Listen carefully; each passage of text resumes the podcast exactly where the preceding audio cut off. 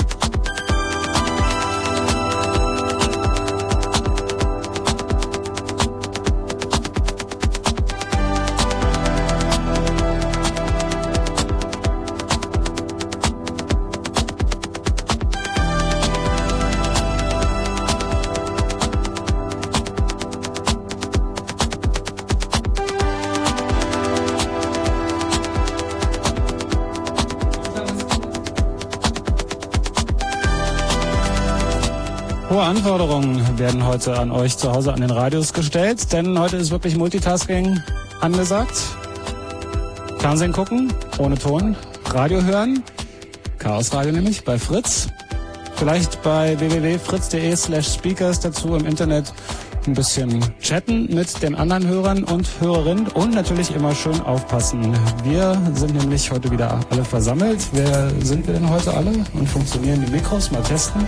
Das klingt schon wieder so ein bisschen nach Badezimmer. Ach, das muss man wieder alles neu einstellen gleich. Machen wir gleich. Ja, Tim ist anwesend. Ja, Steini ist auch mal wieder da. Und der Andreas. Und ich wollte gleich erwähnen, dass es selbstverständlich auch den Chaos Classic Chat gibt. Telnet auf www.ccc.de und da sitzt der Hans und der kümmert sich darum. Sitzt du da wirklich? Das, äh, davon gehen wir jetzt einfach mal aus. Nicht wahr, Hans? Wenn nicht, soll sich einer unter Hans einloggen, dann ist er da.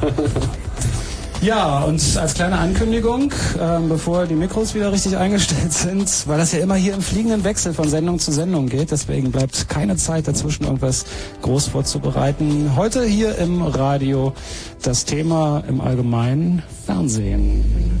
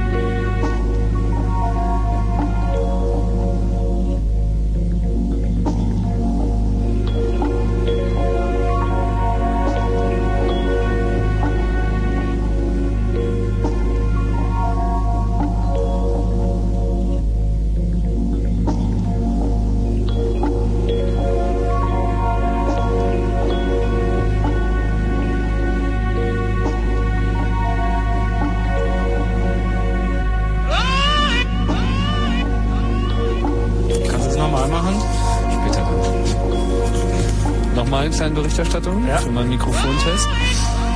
Ja, ich glaube, die Bulgaren haben jetzt ganz schön die Scheiße in der Hose. Weil die fliegen nämlich sonst raus.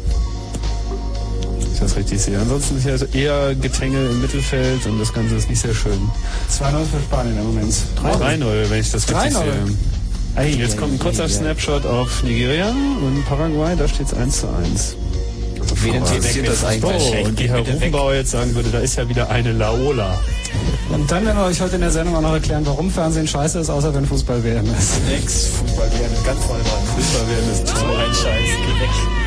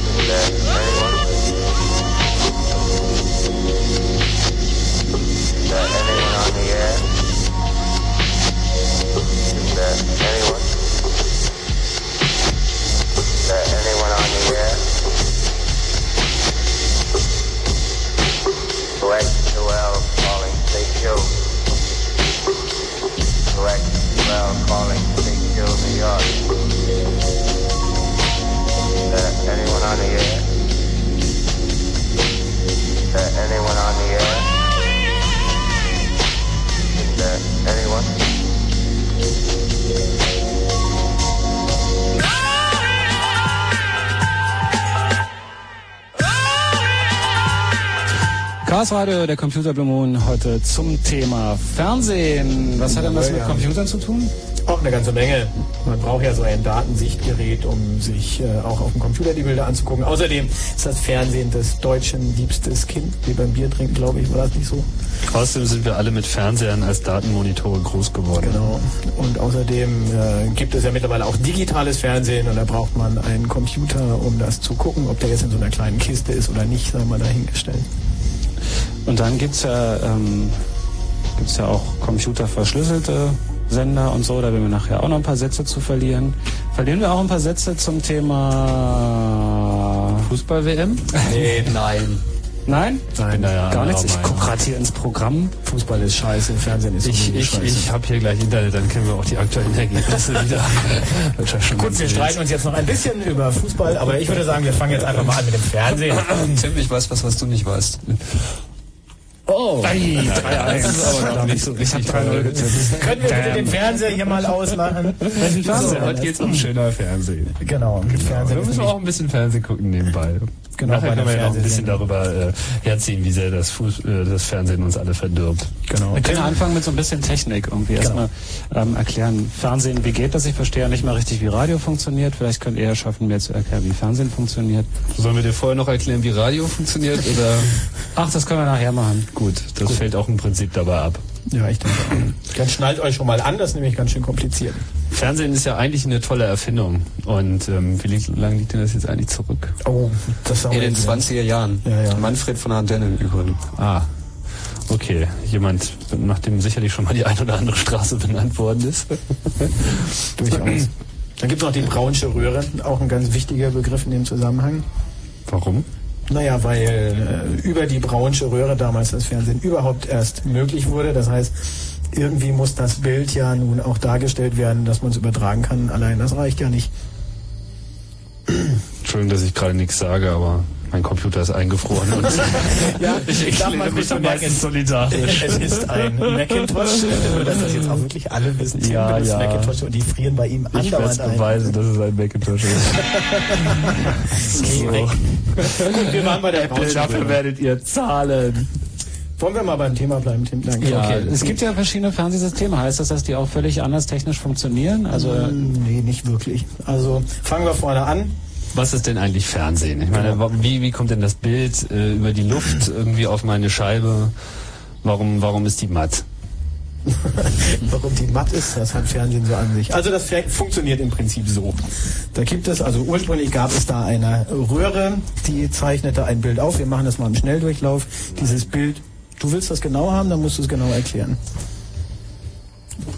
Bitteschön. Was?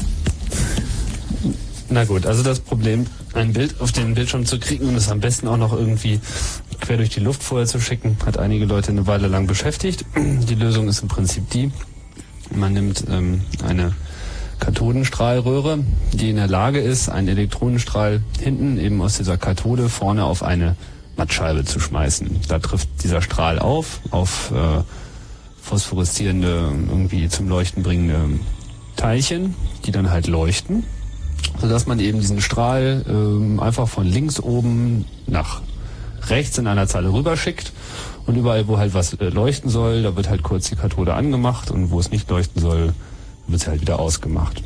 Beziehungsweise hell und dunkel. Es gibt ja auch Genau, beziehungsweise hell und dunkel mit entsprechenden Graustufenabschnitten dazwischen.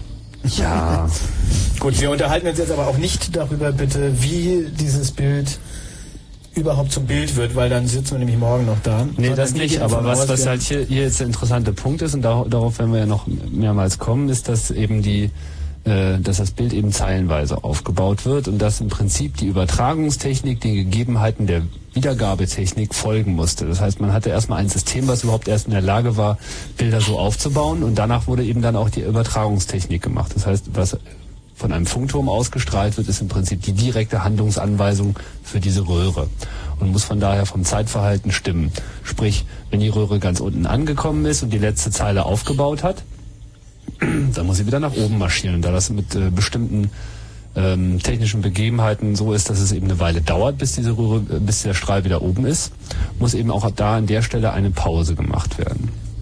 Also fassen wir einfach mal zusammen, was sich daraus ergibt. Wir haben halt einen zeilenweisen Bildaufbau. Das Bild besteht aus mehreren Zeilen, genau genommen eben zwei Bilder. Und äh, es gibt eine signifikante Pause zwischen der letzten Zeile und der ersten Zeile des nächsten Bildes, wo halt irgendwie kurz Halt gemacht wird. Und so ist nackt halt damals das Fernsehprogramm überhaupt erstmal ins Leben gekommen, ohne irgendwelchen zusätzlichen Schnickschnack. Genau. Und zwar wurde da damals auch nur Schwarz-Weiß übertragen. Das ist ein sogenanntes Luminanz, also ein Helligkeitssignal, das übertragen wurde.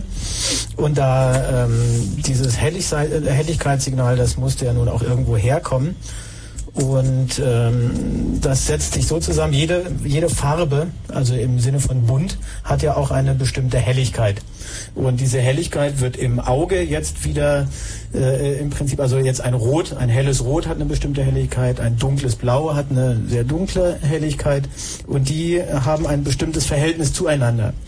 Das heißt, äh, dieses Grauwertsignal setzt sich zusammen, da wird 0,3 mal dem Rothelligkeitssignal genommen Jetzt musst du auch die ganze 0,59 Formel vorlesen.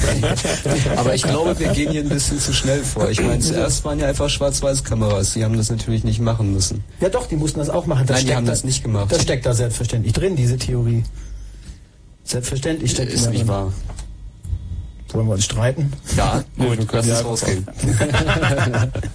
Gut, also nein. Einigt Bitte. euch. Nee, Wir Andreas weiß das besser, dann machen ihr das. Nee, also die Schwarz-Weiß-Kameras am Anfang haben einfach bloß eine Helligkeitsmessung gemacht und ähm, das Signal direkt übertragen. Das Problem war jetzt natürlich, wenn man Farbe übertragen wollte und dann, dass man noch Schwarz-Weiß-Fernseher hatte, die nur ein Helligkeitssignal haben wollten. Das heißt, dass man jetzt einen Weg finden musste, um dieses Farbsignal zu übertragen. Was man da gemacht hat, ist aus den einzelnen drei Farben, Rot, Grün und Blau, die im Auge verwendet werden, die Helligkeit zu extrahieren und ähm, sozusagen die restliche fehlende Information noch zusätzlich drauf zu modulieren. Das ist richtig. Genau. Und der trickreiche Nebeneffekt davon ist, dass man eben auch noch mit einem Schwarz-Weiß-Fernseher Farb ausgestrahlte Programme mit angucken Das kann. ist übrigens beim Radio ganz ähnlich. Da gab es nämlich zuerst die Mono-Aussendung und später kam Stereo dazu. Man wollte ja auch die Stereo-Sendung mit dem Mono äh, empfangen können. Und was sie gemacht haben, ist ganz clever, ähm, die Summe des linken und des rechten Kanals zu übertragen und zusätzlich die Differenz der beiden Kanäle zu übertragen. Und die Summe war das Monosignal und das Differenzsignal, das getrennt übertragen wurde, reichte aus, um dann sozusagen aus der Summe plus der Differenz und minus der Differenz wieder links und rechts zu machen. Und so ähnlich ist das aber beim Farbsignal beim Fernsehen auch. Da wird nämlich auch nicht die Farbe zusätzlich übertragen, sondern nur die Differenz zum äh, äh, Luminanzsignal, nämlich die Differenz von dem Blauwert zum Luminanzsignal und dem Rotwert zum Luminanzsignal und der Grünwert ist da schon mit, drin, so dass man also hier auch wieder tatsächlich mit dem Schwarz-Weiß-Fernseher auch ein Farbbild dekodieren kann, sich anschauen kann und die Graustufen ungefähr stimmen. Tja, das Schlimme bei der ganzen Geschichte ist, dass ähm, die Farbinformation ähm, jetzt nicht nach einem einheitlichen Standard übertragen wird, sondern dass es da erst die Amis gab, die ähm, NTSC eingeführt haben, was für Never the Same Color steht bei einigen Leuten, weil die Qualität der Farbwiedergabe nicht besonders gut war. Was heißt das eigentlich wirklich? Oh. National Tele Ah, Standard for Standard Telecommunication. Ich habe auch Color. noch so eine tolle Liste. Okay. Haben wir gelöst das Problem? Ja, und So ungefähr, Irgendwas mit National so ja. Na gut, und in Europa gab es halt PAL, das steht für Probleme anderer Leute. Nee, ähm, du weißt das besser, Steini. Face Alternate Line. Das funktioniert dann noch ein bisschen. Das ist übrigens eine Weiterentwicklung des NTSC-Signals. Äh, Das funktioniert in, ungefähr so, dass ähm, die Farbe aus äh, zwei aufeinanderfolgenden Zeilen sich gegenseitig optimiert. Das heißt, wenn bei der ersten Zeile die Farbe ein bisschen zu dunkel war, wird sie automatisch dadurch, dass die Phase um 180 Grad gedreht wird, bei der zweiten Zeile ein bisschen heller. Das heißt, wenn wir einen Phasenfehler insgesamt haben, dann gleicht er sich wieder aus und der Gesamteindruck von beiden Zeilen erscheint die Farbe wieder richtig. Und deswegen ist bei PAL die Farbe insgesamt führt zu einem wesentlich besseren Eindruck als bei NTSC oder SECAM. Und Das klappt beim Radio nicht, weil wenn du da einen Phasendreher hast, hörst du gar nichts mehr. Nee, beim Radio ist das übrigens auch so, dass die beiden Kanäle Stereo, also der linke und der rechte Kanal, um 180 Grad Phasen verschoben äh, übertragen werden. Und zwar genau aus demselben Grund. Na gut, ist Bist du dir umgekehrt. sicher? Ja? Naja, Also es ist nur so, ich, sag habe das ja jetzt vorhin dazu. Johnny ist schon wieder raus. Das haben wir schon wieder frustriert. Ich bin raus. Tschüss, Johnny. Steig aus. Mach ein bisschen Musik und wir erklären dir die wichtigen Details. Genau, Paraguay führt mit 2 zu 1 und ähm, wir hören ein bisschen weiter Musik. Gleich gibt's ein Fritz Kurzinfo und dann geht's weiter mit dem Fernsehen. Mein Computer.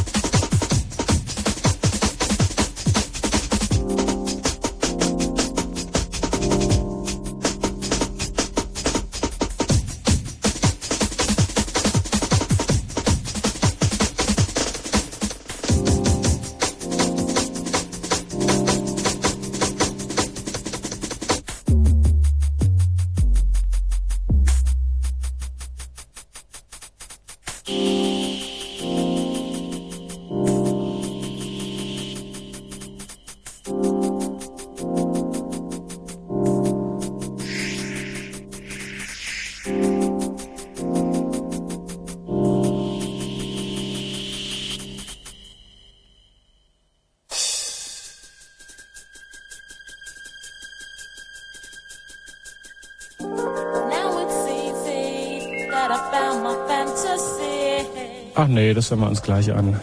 Das hören wir uns gleich Wenn an. Fritz im Raum Angermünde, dann 100,1. Jetzt ist nämlich 22.30 Uhr.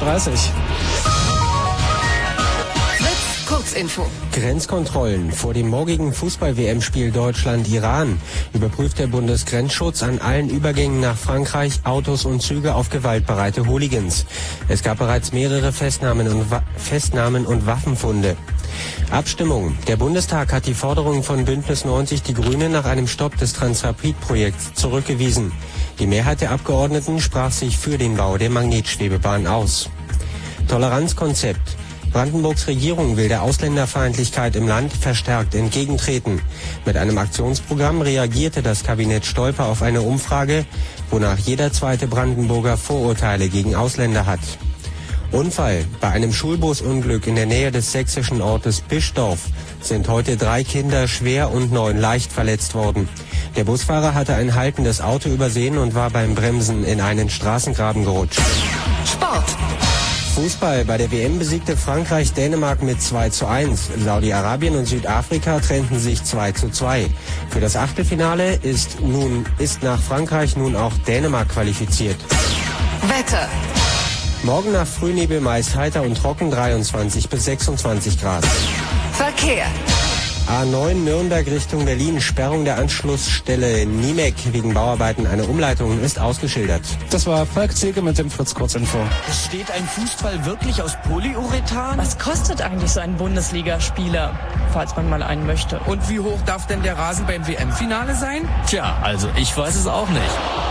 Aber dafür weiß ich wer. Meister Soccer, der Experte für Fußballfragen aller Art. Beantwortet auch eure, wenn ihr ihn fragt. Jederzeit per Anrufbeantworter unter 0331 70 97 130 oder per Mail tor.orb.de. Meister Soccer beantwortet eure Fußballfragen. Immer mittwochs und freitags um 8.20 Uhr. Aber nur während der WM. Und exklusiv bei Fritz. Ihr hört das Chaos Radio bei Fritz, den Computerblumen den letzten Mittwoch im Monat.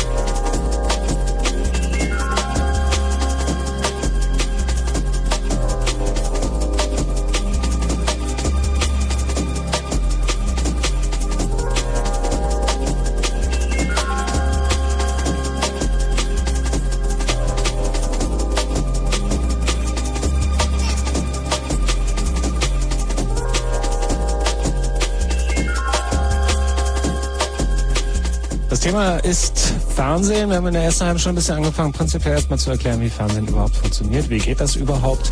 Hier im Chaosradio gibt es da noch Sachen zu, zu sagen? Na, da gibt es bestimmt noch eine Menge zu klären. Zum Beispiel haben wir ja schon erklärt, wie ähm, aus einem Bild ein ähm, so- sozusagen analoges Signal wird und wie man aus diesem analogen Signal wieder ein Bild macht. Aber ähm, eine weitere wichtige Frage ist noch nicht geklärt, nämlich wie schickt man dieses analoge Signal durch die Luft? Und die Antwort lautet Modulation. Was da gemacht wird, also man hat ja erst ein analoges Signal mit einer Spannung, die sozusagen proportional zur Helligkeit auf dem Bildschirm ist.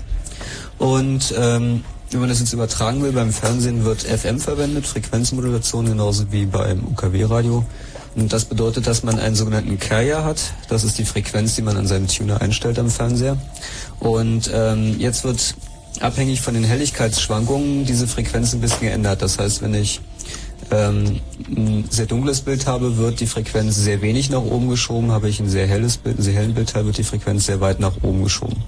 Und auf der anderen Seite kann ich sozusagen dadurch, dass ich die Carrier-Frequenz wieder rausrechne, wieder das analoge, man nennt es Basisbandsignal gewinnen. Das wird natürlich nicht gerechnet, das geht analog mit Das passiert Filtern. analog. Das sind dann äh, äh, Hochpassfilter, die im Prinzip nur das Signal, das darauf moduliert ist, durchlassen und alles andere weglassen. Und wenn man dieses Signal, auf das das drauf äh, moduliert ist, sehr genau kennt, kriegt man auch sehr genau die Informationen da runter. Und die braucht man dann eben, um das Bild auf dem Bildschirm darzustellen. Und da hatten wir es ja schon, äh, das passiert in Zeilen. Es ist allerdings noch ein bisschen trickreicher, weil wenn man jetzt wirklich, so ein Bild besteht ja aus insgesamt 625 Zeilen. Bei PAL. Bei PAL, genau. Und bleiben wir mal kurz bei PAL. PAL ist die deutsche Norm. Bei diesem äh, PAL-Signal werden aber nicht alle Zeilen auf dem Bildschirm dargestellt, sondern nur genau 578. Die anderen braucht man für ein paar andere Sachen, zum Beispiel Videotext, zum Beispiel äh, besondere Informationen, äh, Übertragen von Informationen zum Dekodieren von Premiere, Videocrypt und so fort und so fort. Na, im Wesentlichen natürlich auch erstmal VPS, dieses Steuersignal für Videorekorder. Video-Programming. Das sind doch aber alles Sachen, die konnte man zu dem Zeitpunkt, als man das entwickelt hat, noch nicht wissen, oder? Nee, deswegen lässt man, lässt man ja auch eine ganze Menge Zeilen weg. Also am Anfang musste die Lücke halt einfach gelassen werden, weil eben alle an der Ausstrahlung beteiligten Geräte synchron, zeitsynchron arbeiten mussten. Die Sendeanstalt musste halt genau so takten, wie ein Fernseher das letzten Endes darstellt. Da konnte halt keinerlei Asynchronizität reingebracht werden, wie das heute wie bei digitalen Systemen ja normal ist. Und äh, dadurch entstand halt diese Lücke und man konnte eigentlich lange Zeit, wurde die halt einfach nur gar nicht genutzt. Also mir ist nicht bewusst, dass vor Videotext irgendeine Anwendung dafür gefunden worden ist. Und dann war halt mit Videotext das erste Mal die Überlegung, aha, da ist ja eh noch was frei. Wir hätten halt ganz gern digitale Begleitinformationen und da war Videotext diese einfache Idee mit irgendwie Zeichen und äh, halt so einfachen äh, Blockklötzchen, dass man irgendwie auch noch so äh, Fragmente malen kann, Farbe äh, und so war halt dann diese Begleitinformation dabei. Genau. Das ist nicht, nicht unbedingt immer dafür äh, benutzt worden. Ähm, wir haben uns vorhin irgendwie noch gestritten, weil wir den Namen nicht so richtig wissen. Also, äh, ich bin mir nicht sicher, ob es Videodat ist. Vielleicht kann das ja einer mal im Chat äh, sagen. Auf jeden Fall ähm, bei Pro7 lief lange Zeit eben nicht Videotext, sondern da wurde eben Software übertragen über die Austastlücke. Also Daten, halt, andere Daten. Genau, es war, soweit ich weiß, irgendwie PC-Software. Ähm, ich bin mir jetzt nicht ganz sicher, ob das das System war, was Videodat hieß, oder ob das nicht das war, wo irgendwie mit dieser äh, Bildeinblendung Daten übertragen wurden. NDR Computer Club hatte das mal gemacht, oben links in der Ecke äh, Hell- und Dunkelwerte zu übertragen, die man mit einem Fotosensor abnehmen konnte und da jetzt wieder Daten rausmachen, Programme, Tools und so weiter. War bestimmt irre schnell. Ja, ja, Im war schreibt einer Videdat, also ohne O. Ich weiß nicht, ob es ein. Tippfehler ist oder... Ja, Video.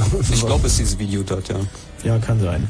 Wir müssen noch eine wichtige Sache erklären. Ja, wollte ich eigentlich drauf raus, nämlich dieses Bild wird nicht komplett übertragen. Dazu reicht nämlich die Bandbreite bei diesem Signal nicht, sondern das wird in zwei Halbbildern übertragen. Das ist ganz, ganz wichtig. Und zwar ist es nicht so, dass 25 Mal in der Sekunde, das ist ja die Bildwiederholfrequenz beim Fernsehen, ein ganzes Bild mit 578 Zeilen übertragen wird, sondern dass beim äh, bei der dass immer erst die erste Hälfte übertragen wird, die ungeraden Zahlen, also Zeilen, Zeile 1, Zeile 3, Zeile 5 und so weiter bis 287 und bei dem zweiten Durchgang wird die zweite Hälfte des Bildes, also Zeile 2, 4, 6 und so weiter übertragen. Das ganze Ding, also ein ganzes Bild nennt man auch ein Frame, das brauchen wir nachher noch, wenn wir die anderen Sachen erklären und ein Halbbild ist ein Field. So, und das ist ganz wichtig, das äh, zu verstehen, dass wir da wirklich zwei halbe Bilder haben. Das macht den Bildeindruck besser bei Bewegungen. Und äh, wir haben jetzt also ein Pseudo 50 Hertz Signal.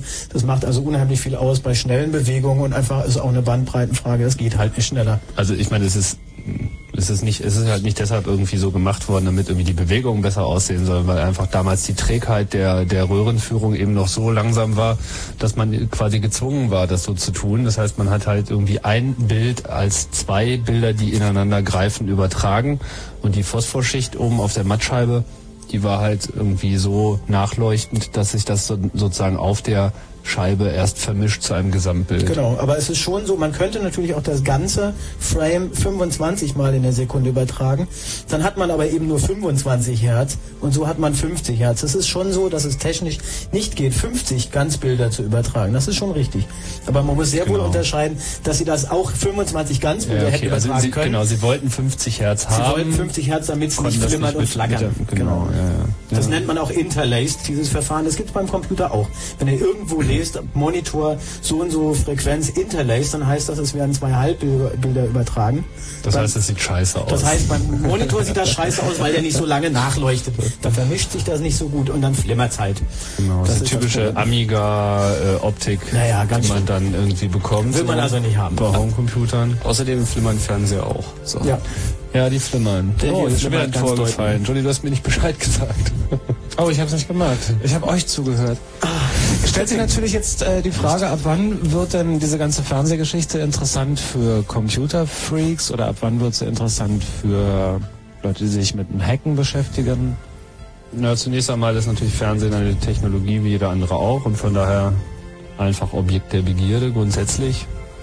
Ähm, das Zusammenlaufen von Fernsehen und Computern hat nicht wirklich früh angefangen. Also ich würde sagen, diese Datenübertragung im Videotext, das war eigentlich das erste, was, wo diese Technologien wirklich zusammengeführt wurden, wo also ein Computer selber angefangen hat, das übertragene Fernsehsignal auszuwerten. Dann natürlich Teletext, also Videotextdecoder. Videotext heißt es ja eigentlich nur bei ARD und ZDF. Eigentliche Bezeichnung ist Teletext. Ähm, da gibt es so diverse Software, die da angeboten wird und natürlich auch Hardware, also spezielle TV-Karten, die halt einerseits in der Lage sind, ein Fernsehbild anzuzeigen und die Software greift sich dann eben auch noch das äh, Teletext-Signal raus, kann das getrennt anzeigen. Und kann man halt auf seinem Computer äh, Fernseh gucken. Das ist sowieso eigentlich durchaus berechtigte Forderung, dass irgendwie ein Computer, den man heute für mehrere tausend Mark kauft, dass da eigentlich auch noch ein Fernseher mit drin ist, weil die, Techno die Technik ist nicht teuer irgendwie, um das zu machen. Man muss es halt bloß noch mit reinbauen. Genau. Und äh, der nächste Schritt ist natürlich der, also ist die Frage, also die Computer wenden sich eigentlich gar nicht so sehr dem Fernsehen zu, sondern jetzt ist es eigentlich so, dass das Fernsehen sich eher den Computern zu, zuwendet. Denn man hat halt gesehen, dass das zwar wunderbar funktioniert mit dem PAL und dem Seekam, aber dass eigentlich die, die Bandbreiten, die Frequenz-Bandbreitenverschwendung äh, durch analoge Übertragung immens ist. Und dass man vor allem heutzutage zweierlei möchte. Man möchte mehr Kanäle übertragen, dreierlei. Zweitens möchte man mehr Begleitinformationen übertragen und man möchte das vor allem in einer besseren Qualität. Also man möchte Bild und Ton und Format eben auf einen neueren Standard bringen. Gibt so diverse Schlagworte. Man fing dann erstmal an, bei den Fernsehern rumzuschrauben, die dann irgendwie die Bilder ges- zwischengespeichert haben und mit 100 Hertz auf den Bildschirm gebracht haben. 100 Das hat- Hertz Technik, genau. hat schon mal den Vorteil, dass dadurch, dass das Bild doppelt so schnell aufgebaut wird, zumindest das Flimmern des Gerätes selber schon mal wegfällt. Dadurch wird natürlich die eigentliche Bildinformation nicht verbessert, aber Sollten die Darstellung des Bildes ist, ist halt sehr viel besser Sollten wir kurz 50 erklären, da werden also beide Fields, wir hatten das gerade, beide Halbbilder, im Fernsehgerät gespeichert, in einem äh, digitalen Buffer, in einem Speicher und werden dann einfach 100 Mal in der Sekunde auf den Bildschirm gebracht. Als Vollbilder, als ne? Vollbild, als komplettes Frame. Das führt nicht dazu, dass wir jetzt mehr Informationen haben, dass wir mehr äh, Bewegung oder so etwas haben, dass es fließender geht, aber es führt dazu, dass das Bild an solches nicht mehr so sehr flimmert. Und auch nicht mehr so nachleuchtet, weil der Genau. Monitor halt, weil der sozusagen der, der Computer im Fernseher das digital zwischenspeichert und die Zwischenspeicherung nicht mehr in der Phosphorschicht gemacht werden Genau. muss. Und äh, das macht schlichtweg ein viel, viel, viel besseres Bild. Man kann dann auch digitale Farbkorrekturen da noch anbringen. Das bringt auch noch mal ein bisschen was. Mhm. Ja, also besseres, besseres Bild. Ja, und der Fernseher hinter euch flimmert kaum, weil es steht 3 zu 1 für Paraguay. Echt? Jo, die machen sie fertig. Ah, Und, äh, genau. Wir hatten da, glaube ich, noch mehr Stichworte. France98.com. Jetzt muss ich mir doch Geh noch mal weg. Tabellen holen. Geh weg. Sollten wir vielleicht jetzt kurz einen Schwenk noch machen auf das digitale Fernsehen. Das ist nämlich die, äh, im Prinzip die Neuentwicklung des Fernsehens. Naja, Oder wir sind wir da noch können- gar nicht? Ja, können ja noch wir sind die auf dem Weg dazu. der Ach, die deutschen Irrläufer, Industrie. ja, ja, oh ja. Also 16 zu 9 war ja dann das andere Schlagwort. Also Aha, alle wollten die- vor allem besseres Fernsehen haben, aber vor allem gab es halt das große Indu äh, Interesse der, der Filmindustrie, äh, dass das Fernsehformat an sich sich ändert, weil heutzutage ist halt das Seitenverhältnis 4 zu 3, was ja ganz nett ist für Tagesschau, aber das, die, die, die Optik des Menschen äh, geht halt mehr in die Breite als in die Höhe. Und so sind ja auch alle Hollywood-Filme irgendwie gemacht. Also früher wurden sie in 16 zu 9 gemacht, dann CinemaScope äh, ist, glaube ich, mittlerweile schon fast Standard, 20 zu 9, ich weiß es nicht genau. Und zumindest wollten sie eben auf dieses 16 zu 9 Bildformat gehen. Das war also auch ein Grund, darüber nachzudenken, die Technik zu erweitern, neben diesen Bandbreitengeschichten und der Qualitätsverbesserung. Ja. Und nun haben sie sich alle hingesetzt und überlegt, wie machen wir denn das? Und Deutschland war ja dann der Meinung, dass sie irgendwie ja Fernsehen sowieso erfunden haben, dann müssen sie den nächsten Schritt dann auch gleich machen. Und dann kam dann was raus. Erstmal kam ein Buzzword dabei raus, das hieß HDTV. Das war sozusagen die Summe, die, der, der, Ter- die Terminologie für die Summe aller Wünsche. Wir wollen besser Fernsehen gucken können. Hieß das, jetzt, hieß das High Definition oder High Density? Wie war es denn? Soweit ich weiß, High Definition. High Definition TV. ich glaube, es hieß High Density. Ich weiß es nicht mehr genau. Wenn das jemand weiß, möge er das mal Im Chat im schreiben. Chat schreiben oder was nachher auch nicht so wichtig ist. Auf jeden Fall wollten sie halt tolles, Hans meint Definition, ich glaube auch Definition. Ähm, die, die Wege dahin waren dann halt unterschiedlich. Also allen war klar, dass man sozusagen auch digitalisieren muss. Bloß der irgendwie was, was halt irgendwie in Europa irgendwie rübergekommen ist von digital ist, dass CD ja toller klingt als äh, Schallplatte. Also die gängige, das gängige Vorurteil. Und deswegen hat man sich eigentlich erstmal für eine Fernsehnorm entschieden, von der sie glaubten, dass sie sie früher am Markt etablieren könnten die eben nur teilweise Verbesserungen bringt. Erstens das neue Format 16 zu 9. Zweitens digitalen Ton, aber eben nach wie vor eine analoge Bildübertragung. Das Aber, und das war der Unterschied, die ähm, Komponenten des Bildes, also die Helligkeit und die Farbinformationen, werden nicht mehr gleichzeitig übertragen, sondern nacheinander und es gibt dann im Empfänger sozusagen eine digitale Zwischenspeicherung, wo die drei Komponenten nacheinander gespeichert und dann gemeinsam dargestellt werden. Ah, sodass die Verfälschung nicht mehr so groß sein konnte. Okay, also ein durch digitale Hilfe besser übertragenes analoges Signal. Was aber nichts daran geändert hat, dass die Bandbreite, die dafür benötigt wurde, immer noch relativ hoch Ja, war. und da sogar noch massiv gestiegen ist, weil man eben auch mehr Bildpunkte brauchte. Weil dieses 16 auf 9 Format natürlich nur gut aussieht, wenn man auch mehr Bildpunkte hat, wenn man sich überlegt, die paar Punkte pro Zeile, die wir heute haben, 768 sind es, glaube ich, pro Zeile, reicht natürlich für so ein Breitbandfernsehen überhaupt nicht aus. Musste also massiv nach oben, die Bandbreite steigt dadurch. Und äh, man hat wieder eigentlich nichts Besonderes gewonnen, außer eine Krücke, um aus analogem Fernsehen jetzt doch noch ein gutes Bild rauszuholen. Genau, Hat sich natürlich nicht durchgesetzt, weil sich die Leute keine neuen Fernseher kaufen wollten, keine neuen Sat-Receiver und so Die weiter. kosten ja und so auch heute noch 5.000 bis 7.000 Mark. Das hat sich also nie irgendwie... Naja, es gab ja auch die 2 Mark im 4 zu 3 Format, das sich genauso wenig durchgesetzt Ja, hat. stimmt. War auch zu teuer. Warum was kaufen, was eigentlich schon irgendwie geht? Also der Bedarf, der Leidensdruck war scheinbar nicht besonders groß. So.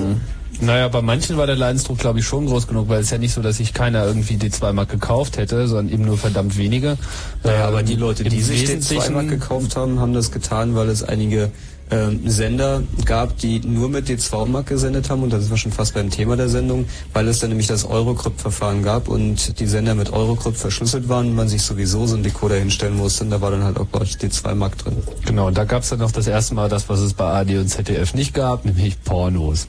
Und, äh, und tolle Spielfilme. Und haben, tolle ja. Spielfilme. Und zwar genau. ohne Werbung. Und Fußball. Ich meine, wir stellen halt immer wieder fest, irgendwie, wenn irgendetwas die Computertechnologie wirklich nach vorne bringt auf dem Markt, dann sind es Pornos. Also jede Technik, die irgendwie Pornotechnologie in der Lage ist, irgendwie zum Kunden zu bringen, die äh, hat halt schon mal große Vorteile. Ganz egal, wie schlecht sie ist. CD Da sind wir aber jetzt eigentlich schon fast äh, zu weit, weil warum Fernsehen scheiße ist, da wollten wir uns erst am Ende drüber unterhalten. Ach, sind wir jetzt schon da, wo es scheiße ist? ich dachte, wir wären bei Porno. Also, um es kurz zu machen, D2 Mark hat halt irgendwie einen Nischenmarkt besetzen können. Richtig? Ja. So, nicht? Also, weil dadurch, dass eben auch diese digitale Begleitinformation in größerem Umfang schon drin war, war es sehr viel einfacher, eine Verschlüsselungstechnologie mit in dieses System einfließen zu lassen. Was nicht heißt, dass es nicht für die normalen Analogen auch ging. Also wir stehen jetzt sozusagen auch vom, vom Zeitlauf, wie wir das jetzt erzählen, an der Stelle, wo eben die Privatisierung äh, des Fernsehens und irgendwie das, diese zunehmende Mehrkanaligkeit in Europa äh, auch Fuß gefasst hat. So von den USA will ich jetzt gar nicht reden, da weiß ich auch nicht so viel drüber. Aber äh, in Deutschland ging es halt los mit den Satelliten, also in Europa ging es halt los mit den Satelliten. Ja, Astra, Astra wie sie alle hießen, genau. kamen halt hoch und Erstmal Eutelsat. Ja, Eutelsat Erst war als erster, dann kam Astra, dann kam der zweite Astra, dann kam Copernicus. Und oder dann kam der dritte, vierte, fünfte Und jetzt Astra. kommt irgendwann der siebte und achte. Gut, also Fernsehen ist auch in Europa wirklich ein großer Markt geworden und damit steigt natürlich auch massiv das Interesse, diesen Markt zu befriedigen und dafür eben auch Geld zu bekommen, weil irgendwie wollen die ja Geld verdienen mit dem Kram. So, und da sind wir, denke ich, jetzt schon beim Thema, wollen wir erst digital machen oder wollen wir erst... Ach, wir machen eine kurze Pause und dann wir machen wir digital. Eine, dann machen wir digital. Okay. okay. Genau, guck mal, der Fernsehen. Ist zu Ende da? 3-1 Paraguay? Das ist schon viel zu 1.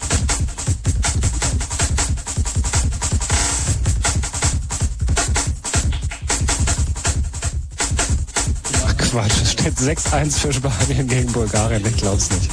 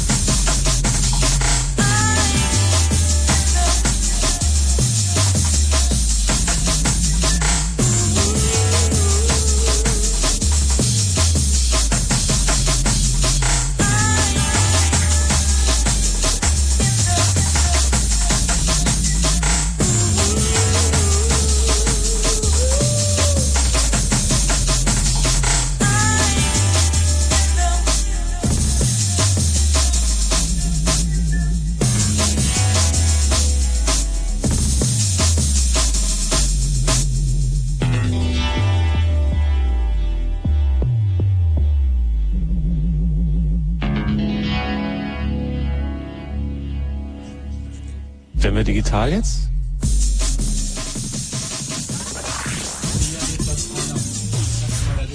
Genau, Tim, mach mal diesen scheiß Fußballkram hier weg, bitte. Das nervt.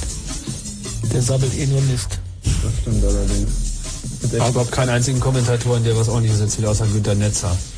Wie bitte? Günther Netzer erzählt Komm, den bitte, letzten können wir, Scheiß. können wir jetzt beim Thema bleiben. Günther mal Netzer steht dann immer da und findet alles scheiße. Ja, das das ist doch ätzend, der Typ. Du? Also ich hatte Ach, nicht so einen voll. schlimmen Eindruck bei ihm. Nee, Alter, stell mal. Machen wir mal Digitalfernsehen, würde ich sagen. Genau. Digitales Fernsehen. Warum und wie geht das? So, warum ist ganz einfach. Erstens, wenn was digital ist, dann sind das Einsen und Nullen oder nicht halbe oder Dreiviertelste, sondern dann geht das oder es geht nicht und wenn es geht, geht es richtig gut. Ist klar, da geht dann nicht verloren und das Bild ist super brillant, schön bunt und alles. Und zum anderen kann man digitale Informationen hervorragend komprimieren. Das heißt, man kriegt einfach mehr Kanäle pro Bandbreite zum Kunden und das ist natürlich für die Anbieter ganz wichtig. Wobei sich diese Erkenntnis, mit den, dass man es toll komprimieren kann, auch erst in den letzten Jahren wirklich durchgesetzt hat. Weil am Anfang dachten sie, das dauert eh alles noch 30 Jahre, bis die Computertechnik so weit ist, mit diesen Datenmengen klarzukommen. Das ist auch relativ schwierig, ähm, ähm, Video zu komprimieren und zu dekomprimieren. Das sind unglaubliche Datenmengen, die da anfallen. So ein normales, unkomprimiertes, digitales ähm, Fernsehsignal, wie es ja schon früher im digitalen Studio benutzt wurde, hat 270 Megabit pro Sekunde. Und wenn man das einfach ohne Kompression ähm, versucht rauszuschicken, braucht man die 10, 12, 14-fache Bandbreite vom normalen Fernsehen. Ja. Und ähm, es gibt da aber die Motion Pictures Expert Group und ähm, bekannt ist das Kürzel von denen, das ist MPEG, die sich irgendwann hingesetzt haben und ähm, einen Standard zur Bildkompression ähm, sich ausgedacht haben. Das war so ein Komitee, das aus mehreren hundert Leuten bestand von verschiedenen Firmen, die sich zusammengesetzt haben. Wohlgemerkt äh, Bewegtbildkompression. Weil du gerade sagtest, Bildkompression. Es geht dabei um Bewegtbild. Bewegtbilder. Ganz, Motion Pictures. Ja, ist ein deutlicher Unterschied zum Bild. Mhm. Wobei, ähm, was sie da machen bei MPEG ist erstmal im ersten Schritt dasselbe wie bei JPEG. JPEG ist ja Einzelbildkompression und da wird sozusagen das, ähm, also erstmal wird das ähm, Bild gesampelt, das heißt, das Analogsignal wird abgetastet, dann ähm, wird das in, die, in den Frequenzraum transformiert, das heißt, ähm, es wird geguckt, aus welchen Frequenzen setzt sich das zusammen, also ähm, gleichförmige Flächen haben eine sehr niedrige Frequenz abwechselnde schwarze und weiße Streifen haben eine sehr hohe Frequenz. Man kann das äh, sozusagen in so eine Frequenzdarstellung umwandeln. Und das Schöne an der Frequenzdarstellung ist, dass da meistens relativ viele Werte null sind. Und die kann man, also fast null sind, die kann man dann gleich ganz auf null setzen. Wenn man das zurücktransformiert, sieht das Bild dann sehr ähnlich aus. Das ist so wie JPEG funktioniert. Und bei MPEG ist es fast dasselbe, nur dass sie da zusätzlich noch ähm, die Differenz zwischen zwei Bildern berücksichtigen. Also sie gucken sich ein Bild an ähm, und das nächste Bild wird dann aus kleinen Stücken des Bildes davor zusammengesetzt und es wird bloß noch die Differenz dazu gespeichert. Genau. Also nochmal für äh, ganz einfach erklärt, JPEG basiert darauf, dass in einem Bild äh, die Unterschiede zwischen den Bildpunkten zueinander meistens nicht sehr groß sind. Das heißt, benachbarte Punkte sind sich sehr ähnlich. Und bei MPEG kommt zusätzlich dazu, dass zwei aufeinanderfolgende Bilder eines Videofilmens komplett sich auch sehr ähnlich sind. Das wird dann in kleinen Rechtecken betrachtet und nur noch die Differenz aufgehoben. Damit kriegt man einen Kompressionsfaktor von Also das kommt drauf an, wie man es rechnet. Wenn man die 270 äh, Megabit vom ähm, digitalen Videostudio rechnet, dann kommt man auf 1 zu 100. Das ist natürlich völlig unrealistisch, weil ähm, die auch die Austastlücke mit Samplen alles mit 10 Bit. Genau. Ähm, in der Realität ist es so, dass man ungefähr auf eine Kompression von 1 zu 20 kommt. Ja, so in etwa. Das hängt natürlich auch von der Bildqualität ab, die man hinterher erwartet. Das, das ist richtig. Man kann das relativ beliebig skalieren. Man gibt bei MPEG eine Bandbreite vor, das heißt, wie viel Bit pro Sekunde man zur Verfügung hat. Und die Encoder versuchen dann die bestmögliche Bildqualität für die zur Verfügung stehende Bandbreite Genau. rauszuholen. Und wenn die zu niedrig ist, sieht es halt scheiße aus. Und wenn die hoch genug ist, sieht das toll aus. So, das war jetzt im Wesentlichen MPEG 1. Es gibt ja eine Neuentwicklung davon. Es gibt MPEG 2. Ähm, der Unterschied ist der, MPEG 1 ist nur für halbe PAL-Auflösung definiert. Das ist ähm, ähm, das Common Intermediate Format CIF mit 300 mal 200 Pixeln ungefähr. Und ähm, das ist das, was zum Beispiel auf den Video-CDs drauf ist. Genau. Ähm, 150 Kilobyte pro Sekunde kommen da runter. Genau, da kommt also genau der Datenstrom, der auch von, einer normalen- von einer normalen Audio-CD runterkommt. Und bei MPEG 2 wollten sie ursprünglich ähm, ein neues Verfahren entwickeln, haben dann festgestellt, dass man MPEG 1 einfach auch mit größeren Bildgrößen, mit anderen Bildwiederholraten fahren kann. Und vor allen Dingen kann man ähm, mit MPEG 2 das jetzt auch auf Interlaced-Bilder anwenden. Das heißt, MPEG 1 arbeitet immer mit Vollbildern. ähm, 25 Vollbilder pro Sekunde, währenddessen wir bei Fernsehen immer diese Field-Geschichte haben, also jeweils zwei Halbbilder.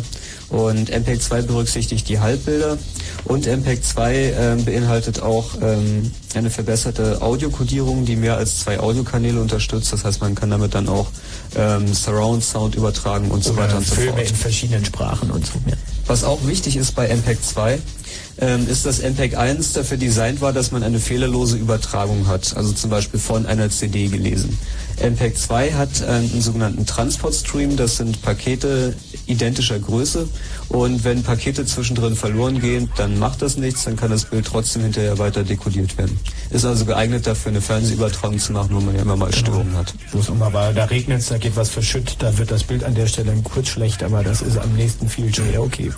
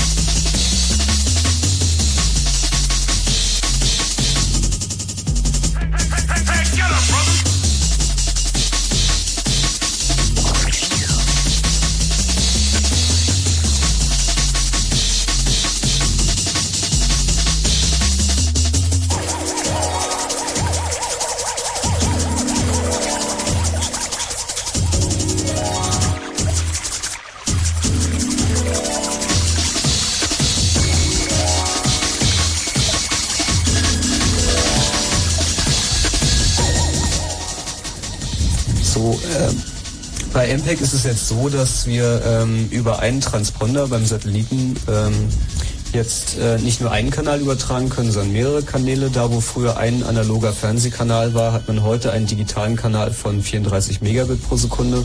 Und über diesen Kanal kann man jetzt mehrere Fernsehkanäle übertragen. Ähm, die werden gemultiplext, sagt man. Und abhängig davon, ähm, wie sehr sich die Bildinformation im Bild gerade verändert, braucht man für MPEG eine höhere oder eine geringere Bandrate. In dem Buch, das ich habe, gibt es so eine schöne kurze Geschichte.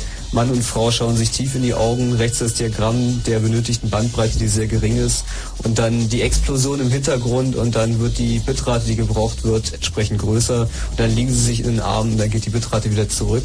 Und ähm, es ist jetzt also möglich, in diesen 34 Megabit pro Sekunde so ungefähr sechs bis acht Fernsehkanäle unterzubringen. Und ähm, je nachdem, welcher Kanal gerade mehr Bandbreite benötigt, kriegt er halt ein bisschen mehr, der andere ein bisschen weniger und so weiter und so fort. Man kann das Ganze so weit treiben, wie man möchte. Wie gesagt, die Bitrate ist variabel. Man kann bis zu zwölf Kanäle übertragen, die haben dann aber gerade noch so VHS-Qualität. Wenn man sechs Kanäle pro Transponder hat, also dann ungefähr fünf bis sechs Megabit pro Fernsehkanal, dann hat man ungefähr das, was man heute an Broadcast-Qualität hat. Und die Untergrenze liegt so bei zwei Megabit, was man noch sehen möchte, was man sich also anschauen kann. Das ist, wie gesagt, VHS, so Videokassettenmäßig. Da kommt man dann natürlich langsam jetzt in, die, in das Zeitalter, wo, ähm, wo halt auch der Unterschied zwischen der Ausstrahlung und, und den, den Videos, die auf der CD sind, irgendwie nicht mehr besonders groß ist. Nicht? Also die Video-CD hat das ja im Prinzip schon irgendwie vorgemacht. Hast du ja vorhin erwähnt. MPEG 1 Videos. Und auf der DVD ist jetzt MPEG 2 drauf und ähm, das ist genau derselbe Bitstrom, der auch beim DVB, beim Digital Video Broadcast, also im Digitalfernsehen verwendet wird. Im Grunde genommen also genau dieselben Daten, nur dass sie einmal von der DVD kommen, das andere Mal vom Satelliten. Mhm. Also DVB spezifiziert jetzt, glaube ich, nur die terrestrische Ausstrahlung. Nee, richtig? DVB spezifiziert digitales Fernsehen. Das unterteilt sich dann in terrestrische Ausstrahlung, Ausstrahlung über Satellit und Ausstrahlung über Kabelnetze, wo jeweils verschiedene Modulationsverfahren verwendet werden, wo aber dann hinterher der Content, der übertragen wird, derselbe ist. Es ist nämlich tatsächlich einfach MPEG 2. Genau. Also man kann das, was da im Prinzip vom digitalen Fernsehsatelliten runterkommt, äh, kann man eigentlich auf eine DVD raufbrennen, diesen Datenstrom, und kann das dann direkt auch anschauen. Das ist also wirklich das gleiche Format. Auch wenn da viele Leute was anderes behaupten. Naja, das bringt uns ja zu unserem zweiten großen Thema. nämlich die Verschlüsselung. Genau. Also die ganzen, also es gibt halt ein größeres Interesse daran, Signale auch verschlüsselt auszusenden, damit halt nicht immer so pauschal abgerechnet wird, wie das hier komischerweise immer noch irgendwie funktioniert angeblich. Aber über kurz oder lang läuft es halt über aufs direkt bezahlen, direkt abonnieren hinaus. Genau, das Also zum einen. Fernsehen, Zeitungen im Prinzip genauso äh, konsumiert wird. Ja. Und da gibt's halt verschiedene Verfahren, die sich da durchgesetzt haben. Die ersten, die verschlüsselt gesendet haben, waren Sky, richtig? Nein, das waren, es gab früher noch andere Kanäle, die mittlerweile so ein bisschen an Bedeutung verloren haben. Die, Teleclub.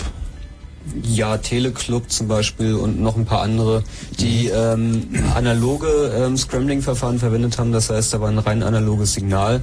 Alles, was sie gemacht haben, war dieses Signal ein bisschen abzufälschen. Also zum Beispiel mit der Position des Zeilenrücklaufsignals zu spielen und das Audio zu invertieren oder das Bild zu invertieren und so weiter und so fort.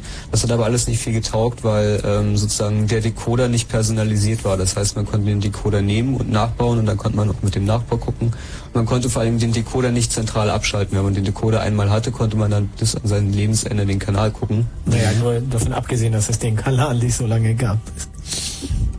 Was gab's das auch noch? Naja, sehr lange gab's das nicht, das war sehr schnell gehackt.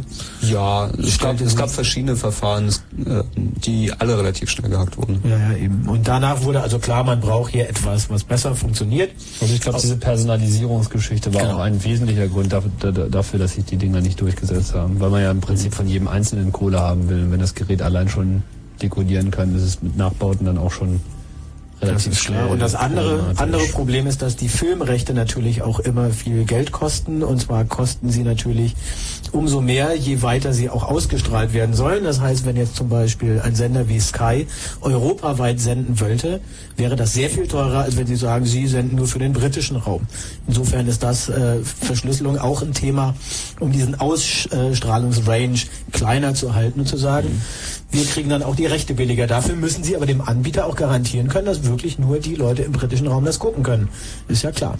Und deswegen hat man stärkere Verschlüsselung eingeführt. Naja, erstmal die ähm, Adressierung der einzelnen Geräte. Das war sozusagen der entscheidende Schritt dabei. Genau. Da kommt auch schon die erste Digitalkomponente rein, wenn man nämlich ähm, digital mit ähm, dem Gerät reden musste, ihm sagen musste, jetzt musst du dich einschalten, jetzt musst du dich ausschalten. Konkret hat das die Form von Chipkarten angenommen. Das heißt, man hat da einen Decoder zu stehen. Man schiebt in den Decoder seine Chipkarte und ähm, ähm, auf der Chipkarte steht eine Nummer drauf und die kann man sich dann freischalten lassen oder die wird dann halt auch wieder ähm, abgeschaltet, wenn man nicht bezahlt. So ist er. So, der nächste Schritt war dann, dass man äh, jetzt auch verhindern muss, dass man äh, sowas irgendwie nachbaut oder mit äh, anderen Hilfsmitteln das guckt. So dass also das rohe Bild, das man da kriegt, halt wirklich äh, so scheiße aussieht, dass man das nicht gucken kann. So, das ist ja Verschlüsselung. Ich muss verhindern, dass Unbefugte das schauen. Da wurde dann irgendwann Videocrypt eingeführt, ein Verschlüsselungsstandard relativ einfacher Art, der aber bis heute noch äh, aktuell ist und zum Beispiel von äh, Sky, diesen ganzen Sky-Kanälen, UK Gold und so weiter, Sky Movies verwendet wird. Dieses Verfahren ist sehr einfach. Die machen folgendes. Die nehmen jede Bildzeile eines Fields und zerhacken die irgendwo in der Mitte an einer beliebigen Stelle in dieser Zeile und vertauschen diese beiden Hälften. Das heißt also, dass jede Zeile irgendwie hinterher anders zusammengesetzt bei mir ankommt. Bei welchem Verfahren bist du jetzt gerade? Videocrypt, äh, sagte ich gerade, Videocrypt 1, also das Okay. ursprüngliche Videocrypt-Verfahren Von von Sky. Sky. Das funktioniert eben so, dass äh, die Zeile immer zerhackt und vertauscht wird. Das wird für jede Zeile anders getan, an einer anderen Stelle. Was dabei herauskommt, ist ein riesengroßes Durcheinander von zerhackten Zeilen, die man hinterher nicht mehr anschauen kann. Es ist nun sehr einfach, das wieder zu dekodieren. Ich muss einfach jede Zeile, die irgendwie zerhackt wurde, in meinen Decoder, in einen Speicher tun. Der Speicher muss auch eben nur so groß sein, dass da eine Zeile, nicht das ganze Bild reinpasst. Das ist schön billig. Dann wird eine Information digital übertragen in der Austastlücke, von der wir vorhin schon sprachen, also parallel zu diesem äh, Videotext-Zeugs. Das ist ein äh, Startwert, ein Seed, also eine Saat, sagt man, die sät man und da wächst dann was draus. Ein Startwert für einen Pseudo-Random Number Generator, also ein, ein, ein Algorithmus, der viele Zahlen generiert, die irgendwie sehr unterschiedlich sind und zwar beginnend mit einer bestimmten. So, und diese Zahl, die ist natürlich verschlüsselt übertragen. In dieser Austastlücke wird von der Chipkarte entschlüsselt Da kommt dieser Startwert, dieser Seed raus. Und dieser Seed generiert jetzt 256 Zahlen mal Anzahl der Zeilen. Und diese Werte, ist ein bisschen knifflig. Da kommen also jetzt 256 mal 288 Zahlen raus. Und diese Zahl äh, ist jeweils zwischen 0 und 768, nämlich genau der Bruchpunkt, an dem die Zahlen vertauscht sind. So. Der Decoder Ist klar soweit. ist eigentlich ganz Ja, ja. einfach. Was der Decoder macht, er nimmt diese Zahl, vertauscht die Zeile wieder und äh, gibt sie an den Tuner, um das äh, Videobild darzustellen. Sodass hinterher aufgrund von einer einfachen Zahl, einer Zahl, die glaube ich 64 oder 128 Bit lang ist, verschlüsselt, tatsächlich so viele Informationen rauskommen, um all diese Zeilen von diesen 256 Halbbildern wieder richtig sortiert werden können. So, und das ist im Wesentlichen das Verfahren. Das heißt, sehr wenig Daten müssen zum Kunden übertragen werden. Das Gerät kann sehr, sehr einfach sein und trotzdem äh, entsteht dabei wieder das vollständig dekodierte Bild zum Angucken. Genau. Das heißt, wenn ich es mal so ein bisschen zusammenfassen darf, im Kern basiert Videocrypt darauf, dass halt immer eine Zeile für sich verschlüsselt wird. Genau. Die Verschlüsselung basiert darauf, dass eigentlich nur mit dem, mit dem gesamten Bild eine einzige Zahl zusätzlich noch mit übertragen wird digital, die der Decoder Nicht dann pro Bild, noch pro weniger. 256 Bilder.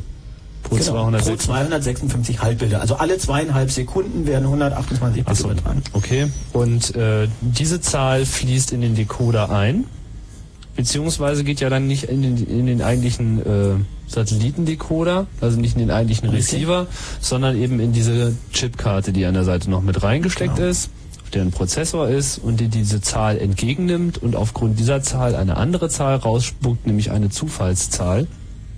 Das heißt, der Sender und diese Smartcard, die die eigentliche Entschlüsselung besorgt, synchronisieren sich Moment eben mal, nur Moment über mal, die diese eine Zahl. Smartcard macht nicht die eigentliche Verschlüsselung. Die eigentliche Verschlüsselung steckt in dem Decoder drin, aber die Smartcard entschlüsselt sozusagen den Startwert, damit man zweieinhalb Sekunden lang das Bild entschlüsseln kann. Achso, also die liefert nur den, den Die liefert nur den Wert und, die, entschlüsselten okay, und der Startwert. Decoder ist im Receiver mit drin. Alles klar, verstehe. Und da ist ein ROM drin, da ist ein Programm drin, das wird abgearbeitet. Das ist übrigens auch schon reichlich bekannt. Das hat mal jemand disassembliert, den kennt man.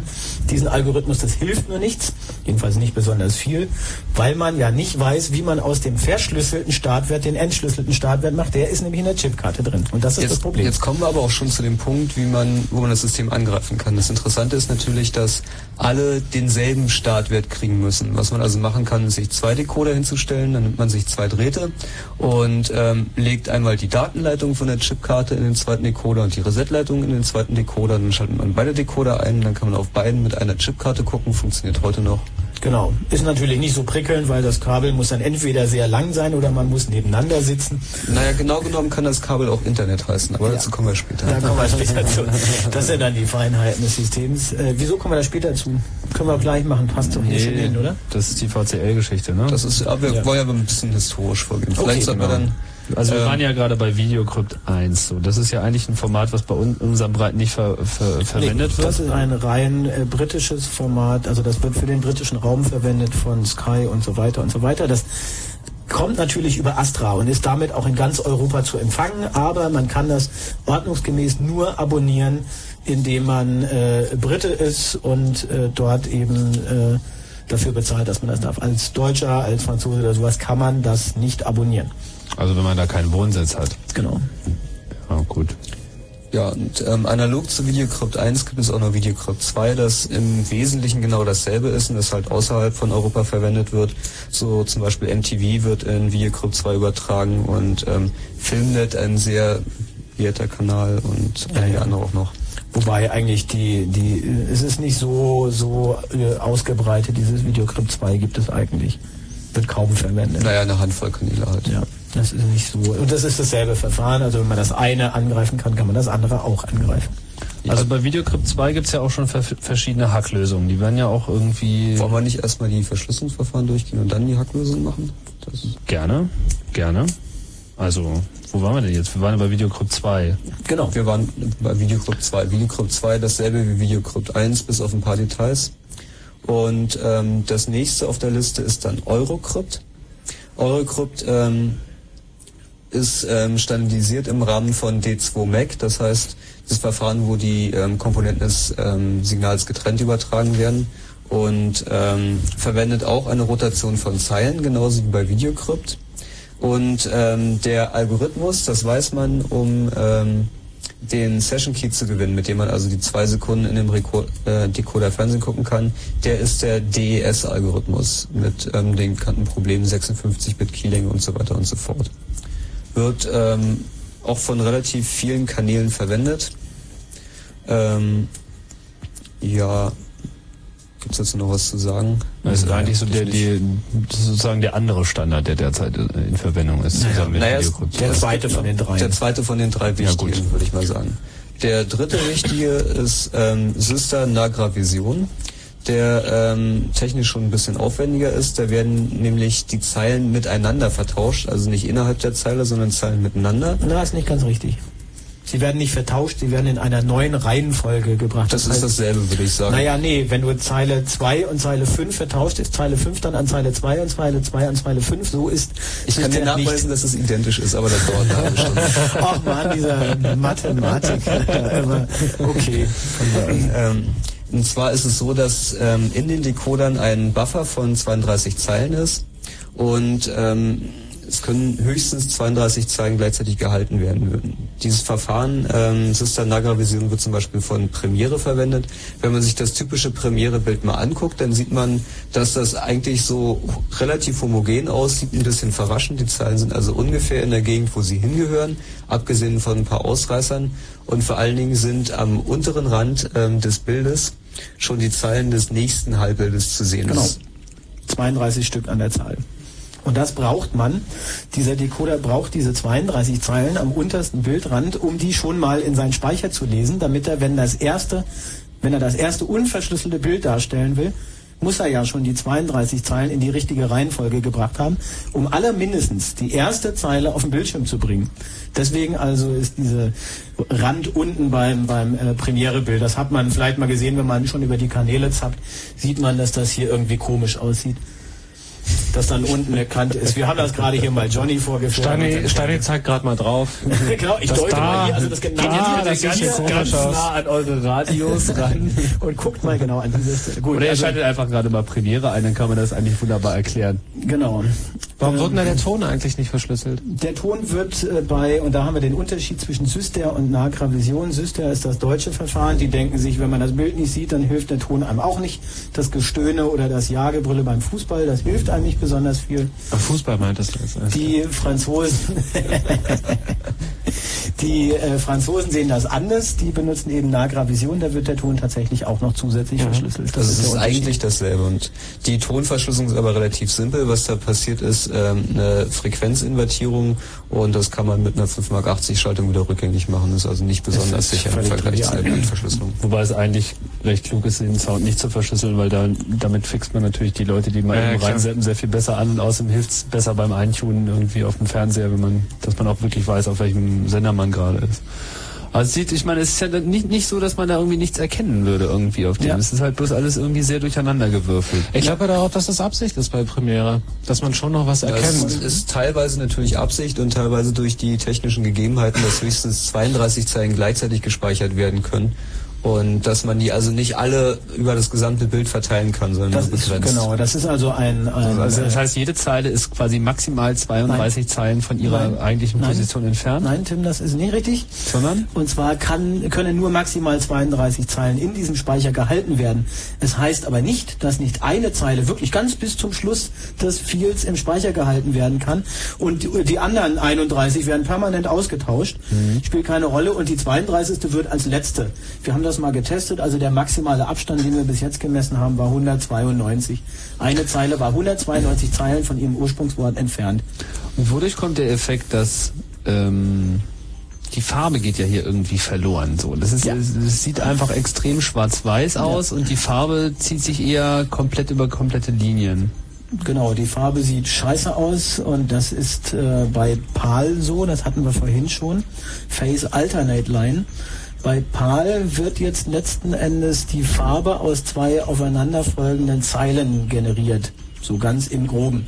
Wenn die Zeilen jetzt nicht mehr, die, die aufeinanderfolgen, nicht mehr sind, die sind, die wirklich aufeinanderfolgen, dann muss diese PAL-Dekodierung im Fernsehgerät natürlich in die Grütze gehen. Die Information steckt da schon noch drin. Der Fernseher dekodiert sie nur falsch und stellt sie deswegen auch falsch dar. Es ist nicht so, dass sie weg wird, es ist nur nicht mehr auf dem Bildschirm, weil der, dieser, der Decoder halt Mist macht in dem Moment. Man müsste also erst die Zeilen in die richtige Reihenfolge bringen und dann würde der Fernseher auch die Farbe richtig dekodieren. Und genau das macht ja der Decoder. Genau. Und wie man auch ohne Premiere-Karte die Zeilen in die richtige Reihenfolge bringt, das erklären wir dann gleich nach einer kleinen Pause.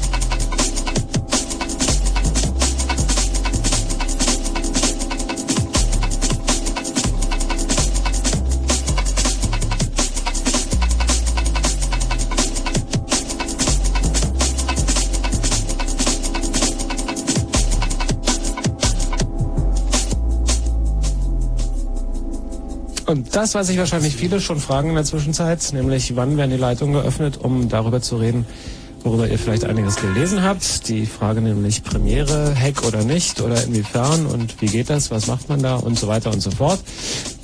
Das werden wir gleich tun. Die Telefonleitung öffnen nämlich nach dem Fritz Kurzinfo. Vor vielleicht noch so ein, zwei einleitende Sätze zu dem, was dann kommt. Ja, euch. Naja, wir können ja ganz kurz mal erläutern, wie der prinzipielle, die prinzipielle Attacke gegen dieses eben beschriebene Syster-Nagra-Visionsverfahren funktioniert. Das äh, basiert so ein bisschen auf der Theorie, dass in einem Videobild, wir hatten das vorhin schon mal angeschnitten, zwei aufeinanderfolgende Zeilen natürlich sehr ähnlich sind. Je äh, kleiner die Zeilen sind, umso ähnlicher natürlich. Wir haben also 288 Zeilen. Das heißt, äh, wenn wir nicht großen Kontrast, also waagerechte Linien in diesem Bild haben, dann sind diese Zeilen sehr ähnlich. Was man jetzt macht, man guckt sich erstmal prinzipiell dieses einfachste Verfahren, man guckt sich alle Zeilen an und zwar äh, jeweils in Bezug zu jeder anderen. Also man vergleicht jede Zeile mit jeder anderen. Das ist die brutale Gewaltmethode. Das macht man aber nicht selber, sondern das lässt man am besten einen man den Computer tun, weil sonst wird's echt Ja, also man macht folgendes. Man guckt ganz schnell. Äh, genau. Jede Der Zeile Computer guckt, nimmt also dieses Bild daher, guckt jetzt, vergleicht jede Zeile mit jeder anderen, stellt jetzt fest über Fourier-Transformation oder über Summen oder da gibt es verschiedene Verfahren, wie äh, ähnlich diese Zeilen die sich sind, hat dann hinterher, hat man also ermittelt, welche Zeilen sich am ähnlichsten sind. Das stellt man einfach in genau dieser Reihenfolge dar. Es gibt nämlich genaue zwei Zeilen, die bleiben übrig. Eine hat keinen Nachbar davor und eine hat keinen Nachbar dahinter. Das eine ist die erste, das andere die letzte. In der Reihenfolge stellt man die Zeilen dar und hat das fertig dekodierte Bild. Der Haken, das dauert viel zu lange. So. Funktioniert also nicht. Ne, funktioniert schon, aber braucht man für ein Bild so, naja, 10, 15, 20 Sekunden. Wie man es dann richtig macht, erklären wir gleich nach dem Info, ja? Von, von Schaffst du nicht. Schaff ihn? Klappt nicht, Gut, nee, okay, nee, nicht in zwei Minuten. Schaffst du ein nicht. bisschen Musik. Mach hier ein bisschen entspannende Klaviermusik. Ja, besser, viel besser, viel besser. Ich mach gleich wieder Fernsehen an.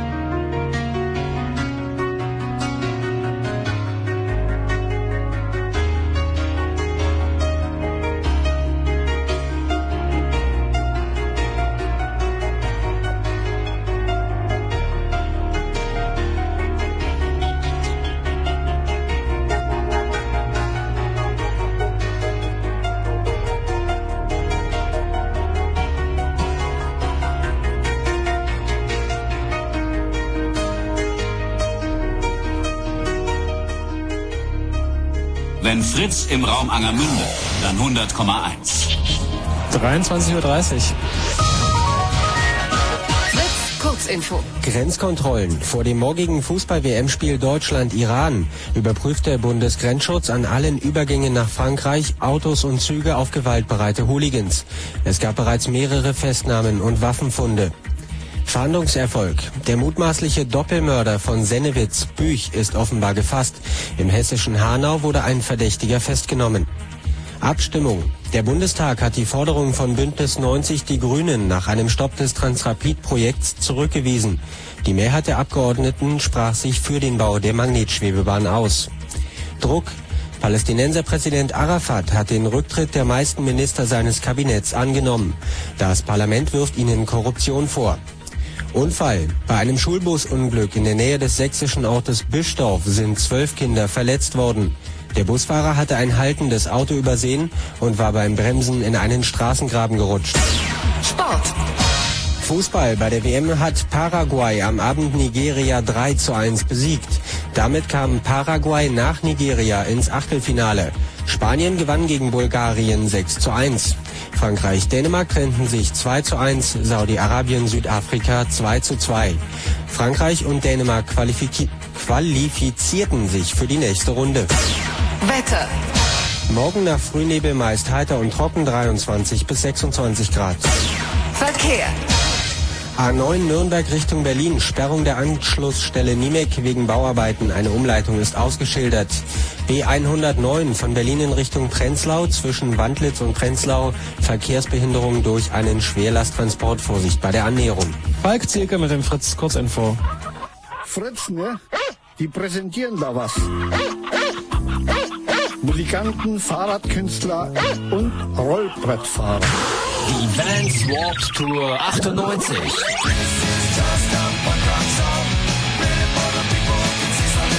Mit Bad Religion, 5 Sterne Deluxe, The Specials, Pitch Shifter, Lagwagon und, und, und, und, und. Skate- und BMX-Profis aus Amerika. Und als Überraschungsgäste die Rheinpiraten aus Düsseldorf. Vans Warp Tour 98. Mittwoch, 9. September ab 16 Uhr in der Wuhlheide. Gepunkrockt, skategeboardet und BMX. Von Fritz. Von Fritz. Von Fritz. Von Fritz. Von Fritz.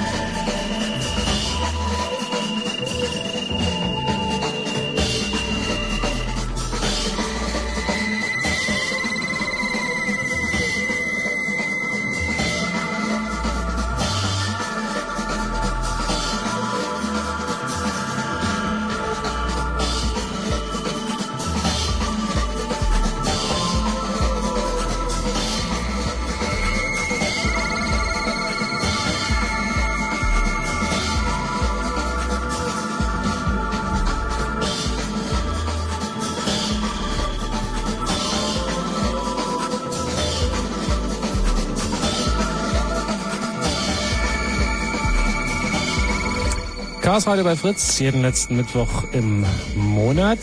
Heute sehr technisch, das gibt's auch ab und zu, zum Thema Fernsehen. Und ähm, ihr habt vorhin erzählt, dass der CCC-Server www.ccc.de in den letzten Tagen enorm hohe Zugriffe hatte, also viele Besucher. Und das liegt an der Presse, die der Wie immer. CCC ja doch des Öfteren hat. Und in diesen Tagen ähm, wegen des Themas Premiere, da ging durch verschiedene Medien groß ähm, die Schlagzeile Premiere gehackt. Und das, obwohl wir diesmal gar nicht schuld sind. Diese Software ist nämlich einfach aufgetaucht.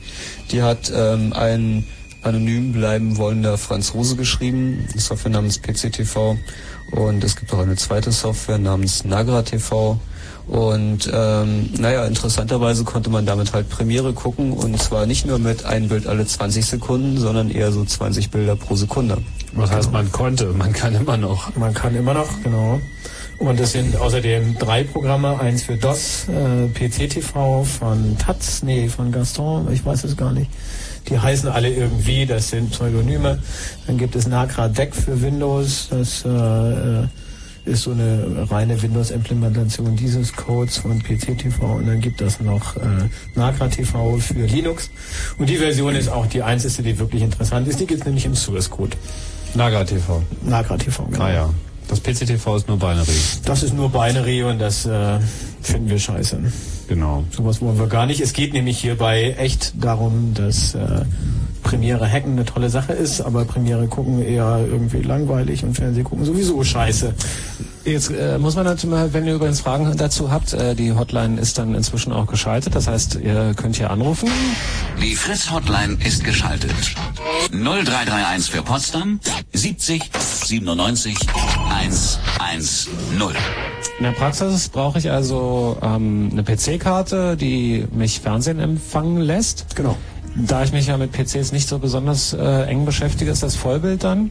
Das ist dann Vollbild, ja. Das ist Vollbild, das heißt, ich kann endlich auf meinem sündhaft teuren Monitor Endlich das auch mal machen, was ich auch mit einem Banales tun. 200 Mark äh, Teil machen kann. Wunderbar. Und ähm, mit Hilfe dieser Software kann ich dann auch Premiere gucken. Ja. Und zwar je nachdem, welche Version du benutzt, unterschiedlich gut. Wir hatten das ja vorhin schon. Es gibt dann dieses Problem mit der Farbe. Das ist mittlerweile auch gelöst. Die Farbe ist übrigens von einem Deutschen entwickelt, der auch gerne nicht so unbedingt ins öffentliche Licht gezerrt werden möchte. Der hat sich also überlegt, es kann doch nie sein, dass das nicht geht und hat es dann doch geschafft. Mm, Das hat er in die Linux-Version eingebaut. Das ist auch die einzige, wie wie schon gesagt, die für die den Source gibt. Die anderen Autoren haben das dann in ihre Software übernommen, allerdings meines Erachtens nicht so ganz so gut. Und deswegen ist die Linux-Version eigentlich die beste von allen. So, lass mal gucken, ob es da Fragen gibt schon. Hi, wer ist denn da? Hallo, hier ist Jörg aus Zehlendorf. Ja, hallo. Ich habe folgende Frage und zwar, ähm, was für ein Verschlüsselungsverfahren benutzen die denn, dass das doch so relativ einfach zu knacken war, das Ganze?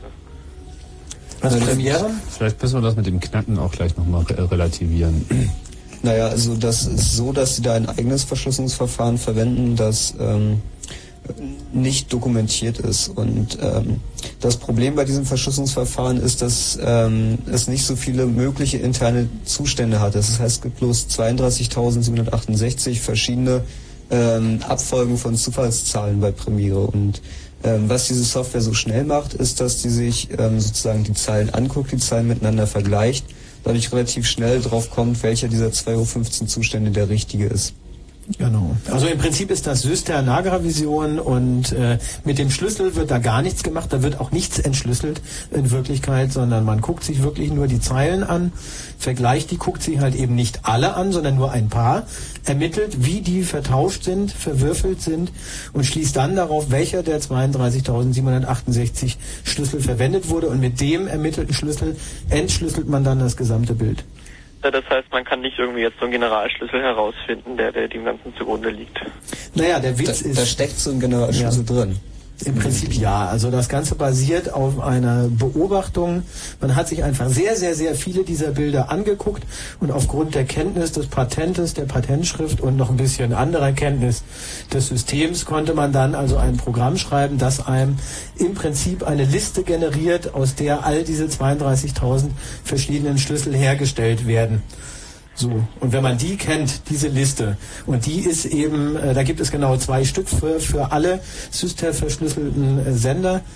Das ist einmal für äh, Premiere und all die anderen. Teleclub ist das, glaube ich, auch noch viele französische, türkische und spanische Sender. Und dann gibt es noch einen anderen, der ist für Kanal Plus in Frankreich. Und äh, mit diesen beiden Schlüsseln, also mit diesen beiden, sagen wir mal, Generalschlüsseln, kann man eigentlich alle systemverschlüsselten Programme entschlüsseln. Das ist ja praktisch. Dann könnten sich doch jetzt die Fernsehsender einfach sagen, wenn sie jetzt den Schlüssel nicht rausrücken wollten, müssten sie nur aufhören zu senden. Ja, das wäre sozusagen ganz toll. Hätten wir das Problem endlich erledigt und keiner würde mehr Geld bezahlen müssen, um scheiß Filme zu gucken oder Fußball. Ach so, da gibt's ein Problem. Dieses Verfahren funktioniert bei Fußball nicht besonders gut. und das freut mich persönlich natürlich ganz besonders, weil beim Fußball gibt es so viel grünes Gras auf der Wiese, dass einfach die Informationen nicht ausreichen, um äh, die Reihenfolge der Zeilen festzustellen. Und dann bleibt das Bild halt leider verschlüsselt.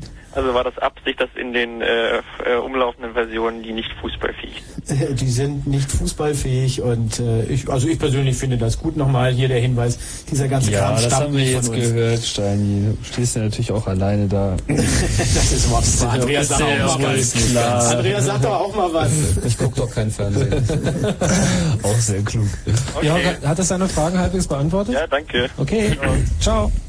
So, wer ist da? Hallo? Das ist keiner mehr. Tschüss. Wer ist da? Hallo? Tut, tut, tut. Die hatten wohl alle die gleiche Frage. Immer alle Lust auf Telekom. Hallo, wer ist da? Ich bin's nur. Ach so, okay. dann ja. Na Das- dann. Tschüss. Ähm, hallo, wer ist da? Hallo, hier ist der Andreas. Andreas, hallo. Ich habe mal eine Frage. Äh, und zwar geht es um Premiere. Dieses Programm, auf welcher Website kann ich denn das abrufen? Dürfen Sie das verbreiten oder? Also äh, da vielleicht sollte man zu sagen, dass Premiere Raub zu dekodieren selbstverständlich verboten ist. Ja, das ist klar. Moment, Moment, Moment. Das ist noch nicht so ganz raus. Also ähm, die Rechtslage ist unklar und es tendiert wahrscheinlich eher dazu, dass man da zumindest eine Leistungserschleichung begeht, aber so richtig fest steht das nicht. Man sollte aber ein bisschen vorsichtig damit sein. Also auf unseren Webseiten liegt diese Software zum Beispiel nicht. Nein, äh, das dürfen wir auch nicht, das wollen wir auch nicht. Und das Problem dabei ist tatsächlich, dass ganz egal wie die Rechtslage ist, eins ist sicher, es ist nicht erlaubt, ohne dafür zu bezahlen, Premiere oder andere verschlüsselte Sender zu gucken. Es ist nicht erlaubt. Ich kann mir Also die anderen verschlüsselten Sender würde ich mich da wieder mit dir streiten wollen. Es gibt ja allerdings viele Leute, die in den letzten Tagen unsere Website angeklickt haben und äh, infolgedessen sicherlich auch an den Ort gekommen sind. Da habe Äh, ich eben auch gerade erfahren, dass hier Chaos Computer Club auf Fritz sendet. Ach so. Und, äh, wann denn? bitte? Ja, erzähl weiter. Und, und da dachte ich mir, scheiß mal nein, das ist ziemlich interessant hier. Wie, du, hast, du hörst das zum ersten Mal. Bitte? Du hörst das zum ersten Mal sozusagen. Also auf der Seite bin ich eigentlich öfters, aber dass es auf Fritz kommt, das Chaos Radio, das wusste ich nicht. Ach, siehst du, ja, dann bist du ab jetzt immer letzt, jeden letzten Mittwoch im Monat dabei. Ist doch schön. Äh, wisst ihr was Neues über diese Fusion von Premiere und DF1? Ja, das ist vom Tisch. Kunde? Das ist vom Tisch. Äh, die Kommission hat dagegen entschieden. Das hat sie aber nicht ohne Grund. Äh, Bertelsmann wollte auch nicht mehr so recht, weil die da reichlich jetzt. Es gab einen Kompromissvorschlag der Kommission und äh, der war für Bertelsmann nicht akzeptabel, mehr oder weniger. Die haben sich also dagegen gesperrt. Und das wird sehr wahrscheinlich äh, das Ende von, äh, von äh, äh, Kirchs äh, Digitalfernsehen sein. Oh, das ist schade. Davon ich bin noch nicht so sicher. Ist Also es ist angekündigt. Jetzt äh, aktuell, ich glaube jetzt diese Woche, Anfang der Woche haben sie angekündigt, das einzustellen. Was machen denn die Leute, die da irgendwann mal einen Tausend dafür bezahlt haben? Na, die, das wird jetzt natürlich noch weiter, aber die äh, äh, betrieben eine ge- gewisse Zeit, solange bis sich da was erklärt. Sie suchen jetzt auch massiv nach anderen Partnern, haben da aber noch nicht richtig was gefunden. Unter den Tisch mauscheln sie auch schon wieder mit Bertelsmann für eine andere Geschichte. Also das wird, wird spannend bleiben. Du hast gerade schade gesagt. Ähm, ähm, hast du DF1? Ich habe DF1, ja. Also ich bin DF1-Kunde. Und äh, ich habe mich mit meinem Nachbar zusammengetan und der hat Premiere digital. Mhm. Also wenn wir jetzt, äh, wenn ich mal Premiere schauen möchte, dann hole ich mir zwar einfach seine Karte und das funktioniert auch wunderbar. Aber es ist eben schade, dass DF1 jetzt Schluss machen möchte. Ne? Naja, das wird es noch eine ganze Zeit lang geben. Das können sie sich gar nicht erlauben, jetzt da alle rauszuschmeißen. Und es wird sicher eine Lösung geben, aber sie haben natürlich, um jetzt erstmal alle zu erschrecken, gesagt, so, wir stellen das ein, die Arbeitsplätze gehen flöten, ihr seid schuld, so einfach so eine Trotzreaktion. Ja, erstmal. und da habe ich nochmal eine Frage. Und zwar, wenn ich äh, von meinem Nachbar diese Premiere-Karte nehme Mhm. und schieb die bei mir rein in die D-Box, Ja. so, und wechsel dann wieder und gebe sie ihm wieder diese Karte, Mhm. dann hat er für einen Tag lang DF1. Und das passiert jedes Mal. Wie kann das sein? Ja, das wissen wir auch nicht. Das ist aber spannend, da werden wir mal nachgucken. Das, ist, das hat mich echt gewundert. Wir haben das ein paar Mal ausprobiert, das ging jedes Mal. Auch umgekehrt? Für 24 Stunden so rum, ne? Geht das auch mit der DF1-Karte und Premiere auch umgekehrt? Nee, das eben nicht. Das hat mich ja geärgert.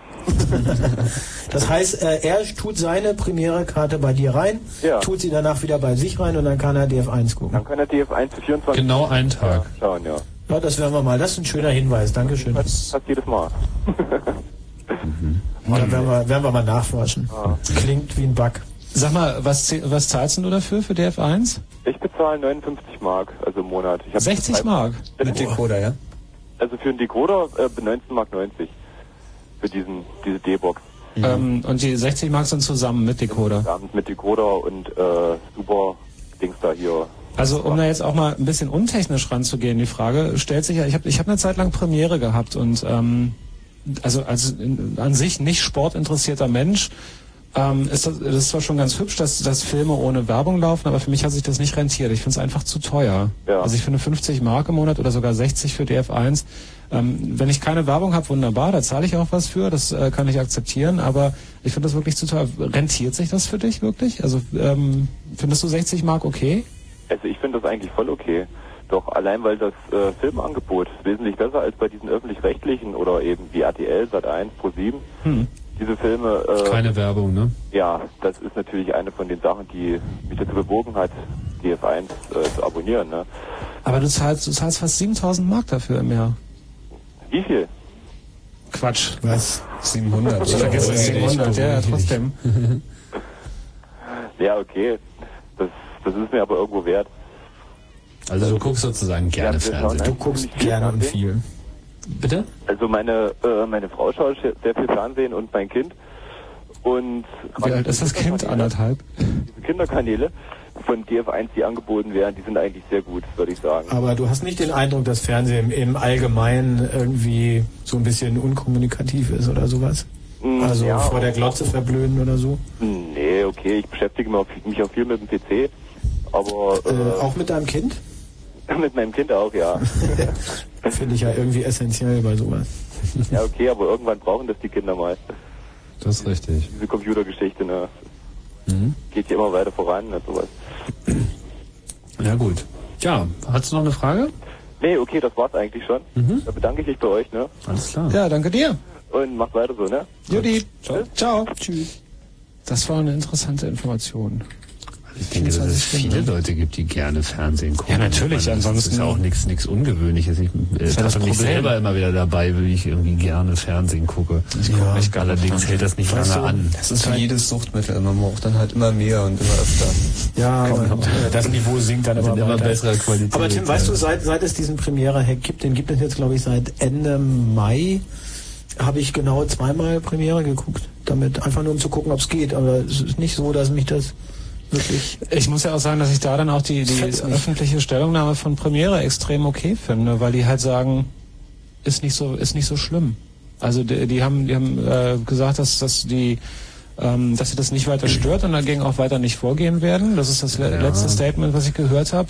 Das aber wahrscheinlich auch nur deshalb, weil sie erstens sowieso schon auf dem Pfad zur rein digitalen Übertragung sind, über D-Box, so, über also diese Mhm. analoge Verschlüsselungstechnik, die sie derzeit anwenden, ist ja ein Auslaufmodell und die zwei setzen Jahre sich noch. einfach an ihr Excel-Spreadsheet, rechnen aus, was kostet es uns jetzt zwei Jahre lang noch dagegen anzugehen oder ist das für uns nicht sogar noch mehr Kundenwerbung, weil wenn das alte dann sowieso nicht mehr ist, dann äh, haben noch mehr Leute sich irgendwie davon abhängig gemacht. So, also jetzt mal komplett äh, umgedreht die Argumentation. Ja, also ich kann die verstehen. Angenommen, es wäre jetzt eine Technologie, auf die sie noch weitere fünf, sechs Jahre setzen würden, könnte ich mir gut vorstellen, dass sie da ein bisschen anders. Äh, Ja, aber es, ist, aber es zeigt doch einiges äh, im Gegensatz zu anderen Firmen, wo jetzt äh, unabhängig, ob der CCC irgendwelche äh, Geschichten gemacht hat oder andere Leute irgendwie, das, da gibt's ja oft eine Überreaktion von Firmen, dass die sagen, um Gottes Willen und bla, und das ist natürlich die riesen Anti-Werbung dann auch. Genau, und und da finde ich das schon ganz clever, dass. Premiere sagt, okay, da gibt's ein paar Leute, die, äh, die haben Computer und von denen gibt's ein paar, die haben eine PC-Karte und von denen wiederum gibt's ein paar, die besorgen sich dieses Programm und haben nichts anderes zu tun, als Premiere auf ihrem Computer zu gucken. Und das ist okay. Sollten wir jetzt nicht weiter Du musst ja auch den Rechner nun da irgendwie anstöpseln, womöglich neben den Fernseher stellen oder irgendwie Ja. sowas. Das ist schon ein bisschen Aufwand. Also das ist ja eigentlich eher ein Sport und ein Hobby und mal gucken, ob es geht und so weiter. Genau. Ich weiß nicht, wie viele Leute sich wirklich davor setzen und ähm, zehn Stunden täglich Premiere gucken. Wahrscheinlich die wenigsten. Nee, und du hast auch ein Problem, du kannst es nicht aufnehmen, jedenfalls noch nicht so gut. Erstens ist die Qualität nicht so prickelnd, zweitens Fußball und diese Filme mit diesem viel rosa Haut und so, die dekodiert er nicht so gut, weil er einfach die Farben zu... Alles, was werden. zu viel, zu viel denselben Farbton hat, ist Genau, ein Problem. Ist ein Problem und du kannst es halt nicht gut aufzeichnen. Äh, äh, da wird zwar gerade dran gearbeitet, dass das Bild auch hinten aus einer geeigneten Videokarte wieder rauskommt, aber das ist nicht Plug and Play, da steckst du nicht rein und geht, sondern musst du richtig frickeln, da musst du womöglich ein Linux installieren und richtig Aufwand treiben. Das ist schon noch ein bisschen... Zehn verschiedene Parameter konfigurieren. Ja, ja, das ist echt nicht so ganz so easy, ist es nicht. Und deswegen, so lange wird es auch da keinen äh, Bedarf für die geben, irgendwas zu tun. Aber es ist auf jeden Fall ein, ein, ein, ein sehr interessanter Hack, weil es nicht irgendwie so ist, Schlüssel gesucht, Schlüssel gefunden und jetzt ist es alles, alle Türen stehen offen, sondern der Premiere-Hack, der ist einfach super elegant. So, der guckt halt irgendwie, ja, da gibt es ein bestimmtes Problem, das lässt sich jetzt irgendwie nicht lösen, dass da irgendwie ein geheimer Schlüssel ist. Und dann geht er halt irgendwie so dran vorbei und macht das eben eher auf so eine Wahrnehmungsart und Weise. So, wie könnte denn das alles so zusammenpassen? Untersucht das Bild und, und, und schaut sich das im Prinzip an. Also ich rede jetzt von diesem Programm. Und äh, daraufhin stellt er eben auf einmal bestimmte Schlüssel fest und der Programmierer hat halt mit Erfolg das Ganze ins Source Code gegossen. Und das ist natürlich wirklich hochgradig kreativ. So. Vielleicht noch ein paar Worte zum Ursprung dieses ganzen Dings. Das, äh, die eigentliche Idee, nämlich äh, Zeilen zu vergleichen, hat eigentlich Markus Kuhn damals, seines Zeichens ein begnadeter Mathematiker und Denker, äh, mal formuliert äh, für Videocrypt und das auch in einem Source Code äh, namens äh, Anti-Sky. Anti-Sky äh, veröffentlicht.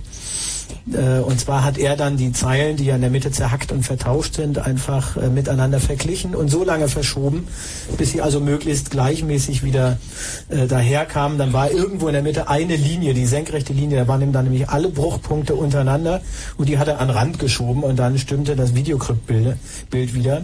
Das Gerüchte besagen, dass er auf einer Cray T3E mit äh, mehreren Dutzend Prozessoren sogar in der Lage war, in Schwarz-Weiß ein Echtzeitbild zu sehen. Ja, ja, genau.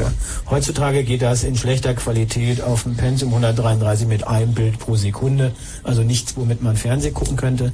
Dieses Verfahren aber war ursprünglich der, war der Auslöser für das Programm Antinagra. Das macht diese brutale Methode, vergleicht alle Zeilen miteinander. Und aus Wobei diesem es Quelltext, ähm, ja. dann noch eine zweite Quelle gibt und zwar für die SECAM-Variante von Syster gab es ja schon eine Hardware-Lösung, die sich jedoch ähm, äh, die ähm, Phasenlage des Farbsignals angeguckt hat am Anfang der Zeile und dadurch feststellen konnte, ob eine Zeile eine gerade Zeile war oder eine ungerade Zeile und ähm, dadurch drauf gekommen ist, wie der Key war. Und ähm, das funktionierte nur für nur für Kanal Plus und das war eine Hardware-Lösung, die man kaufen konnte. Und äh, die clevere Idee war jetzt, diese beiden Sachen miteinander zu verbinden. Also auf der einen Seite das Vergleichen der Zeilen miteinander zu nehmen und auf der anderen Seite ähm, den Teil, der, wenn man wusste, wie die Zeilen ungefähr zusammengehören, den Key errechnet und daraus eine Software zu machen. So, wer ist denn da dran? Hallo? Hallo? Jo. Äh, Uwe. Hallo Uwe. Äh, Folgendes, äh, ich bin vom CCC zum Radio gekommen über einen Link, also über die Information, aber die ganzen anderen Links oben, die sind alle tot. Naja, Äh, tot sind sie nicht, sie sind gerade outdated, weil es sich auf der Eurosat-Seite geändert hat. Da nimmst du einfach mal ein paar Buchstaben von der URL hinten weg und dann kommst du schon in etwa dahin, wo du hin willst. Ach so, funktioniert das. Ja. Das war's dann. Das Problem ist, dass sich das da alles sehr, sehr schnell ändert und wenn da mal einer zwei, drei Tage nicht da ist, dann stimmt das alles nicht mehr. Wir werden das also umgehend auch wieder korrigieren. Gut, Dankeschön. Okay. Da legt einer schneller auf als wir, ist erstaunlich. Hallo, wer ist denn da? Hallo? Jo. Sven. Sven, hallo. wollte von euch mal gerne wissen, macht ihr denn nur in eurer Freizeit oder seid, was, was habt ihr für eine Ausbildung gemacht? Wo habt ihr euer gesamtes Wissen so her? Ist das alles nur Freizeitbereich oder? Ja, naja, Nee, sicher beruflich nicht, ne? beschäftigen wir uns mit Blumenzucht. Das nicht wahr. Genau, Aber ich bin Surflehrer. nicht im Internet, nein. Also wir haben auch schon alle mit Computern zu tun, aber so die Sachen, die wir im Rahmen des CCC machen, haben mit unserer beruflichen Tätigkeit eigentlich nichts am Hut. In der Regel. Aber das äh, ist schon so, dass das Wissen, das man sowohl auf der einen als auch auf der anderen Seite aufbaut, natürlich symbiotisch, das äh, sich gegenseitig ergänzt. Also, ich denke, es gibt drei Quellen im Wesentlichen. Bücher, das Internet und andere Leute. Genau. Manche Leute sind der Meinung, man müsste auch noch zur Universität gehen, um das zu komplettieren. Ja, Äh, damit kompliziert man das. ich weiß nicht, also vielleicht wird man ja noch ein bisschen intelligenter. Keine Ahnung. Ich war zum Beispiel nicht da. Also man muss nicht unbedingt Informatik studieren. Ich war auch nur ganz kurz an der Uni, bis ich dachte, das ist mir jetzt echt zu Das, das ist halt eher aus dem Interesse heraus. Man, so wie man staunend irgendwie neben 14-Jährigen steht, die irgendwie mit dem Skateboard Dinge machen, wo man irgendwie das Gefühl hat, dass äh, Physikalische physikalische Grenzbereiche locker durchschritten werden. So, so erscheint das äh, Außenstehende manchmal auch bei den Computergeschichte, aber letzten Endes ist das alles nur Brot und Salz. Also wenn man erstmal verstanden hat, wie die Dinger grundsätzlich funktionieren, dann ist auch relativ viel schnell äh, entzaubert und man kann sich vielen Themen schnell nähern. Mhm. Und ihr macht das im, im Rahmen von einem Club. Ich habe das vorhin nicht mitbekommen. Ja, genau. Wir sind der Chaos Computer Club. Das ist ein Computerverein, der schon relativ lange besteht und sich irgendwie nicht nur auf eine Stadt beschränkt. Schöne Geräusche. Ja. So schwerpunktmäßig ging das mal in Hamburg los. Mittlerweile passiert auch in Berlin sehr viel und äh, ein paar anderen Städten, Köln wäre da zum Beispiel zu nennen. Naja, und wir sind halt einfach irgendwie interessiert an, wie soll ich sagen, der anderen Seite. Also irgendwie das, bei uns ist vielleicht sehr, sehr viel mehr noch das, das Interesse daran äh, ausgeprägt, wie die Dinge halt trotzdem funktionieren, obwohl jemand meint, das würde eigentlich nicht gehen. Herauszufinden, was die Welt im Innersten zusammenhält. Und von der Finanzierung her? Oder worum dieses, äh, woher dieses Geräusch kommt. Genau, das würden wir jetzt auch zum Beispiel ganz gerne wissen. Einem Von einem Schnurlostelefon, was kein Akku mehr hat. Genau. hey. Zehn Punkte. ähm, Finanzierung, naja Gott, äh, wir haben halt irgendwie ein paar Ausgaben, haben ein paar äh, Einnahmen, im Wesentlichen sind das Mitgliederbeiträge, wie das halt jeder andere Verein auch macht. Ja, wir brauchen auch nicht viel. Also wir haben, wir haben wir sind auf jeden Fall nicht reich oder Nee. sowas. Es gibt bei uns auch keine Angestellten, wie manche Leute manchmal vermuten. Genau. Ja, wir machen das also alles freiwillig. Und was ist mit mir? Du kriegst ja Geld, aber nicht von uns. Naja, eben, Angestellte kriegen noch Geld. Ja, aber nicht von uns. Ihr habt ja jemand anders gefunden, der den Angestellten bezahlt. So, okay. Das ist unser Trick. So, deine ersten Fragen beantwortet? Alles klar, vielen Dank. Danke dir. Ciao. Ähm, ich hab den Namen vergessen. Sven war es, genau. Hallo, wer ist denn da? Hallo, ich bin's, Nina. Guten Tag. Hallo, Nina. Ich habe eine Frage. Also was heißt eine, mehrere? Schieß los. Nur mal los. Ja, also erstens, wenn ich ähm, Fritz über Kabel empfangen möchte, was muss ich dann machen? Also ich kann www.fritz.de anklicken, da gibt's eine Seite, wo das Nein, draufsteht. ich bin, ich hab hier nichts, weil ich kann Ah. da nichts anklicken. Ich möchte in meinem Radio Fritz über Kabel empfangen. Dann brauchst du einen, Ähm, und zwar ähm, ist es so, dass, ähm, entschuldigt bitte, ich habe jetzt eben nicht zugehört die Zeit. Warte mal, Nina. Ja? Ganz kurz. Ja. Warte. Wenn Fritz im Berliner Kabel, dann 89,85. So, erste Frage beantwortet? Meine erste Frage? Ja. Nee. Doch. 89, pass auf, ich mach's nochmal. Wenn Fritz im Berliner Kabel, dann 89,85. 89,85. Das ist die Frequenz, die du Ja, einstellen musst. naja, aber ich hab doch dieses Kabel nicht. Dann brauchst du es aber nicht über Kabel empfangen. Drücke ich mich so undeutlich aus? Ja. Wenn, wenn du Fritz über Kabel empfangen willst, dann brauchst du erstmal einen Kabelanschluss. Wie ist das denn hier? Von der Telekom. Von der Telekom auch noch. Ja. Tja, so ist das. Telekom, hm? kannst dich auch direkt an TSS wenden. Die machen Zweite das auch. Frage. Direkt muss ich mich wenn wohin? TSS Elektronik, wie heißen die TSS pff, und so weiter. Ruf dein die Haus, ruf deine Haus, äh, Telefonbuch. Telefonbuch D, Deutsche Telekom, da gibt's eine extra Nummer für Kabelanschlüsse. Genau. Hm? Oder probier einfach alle Telefonnummern durch, bis du erfolgreich hast. Hm.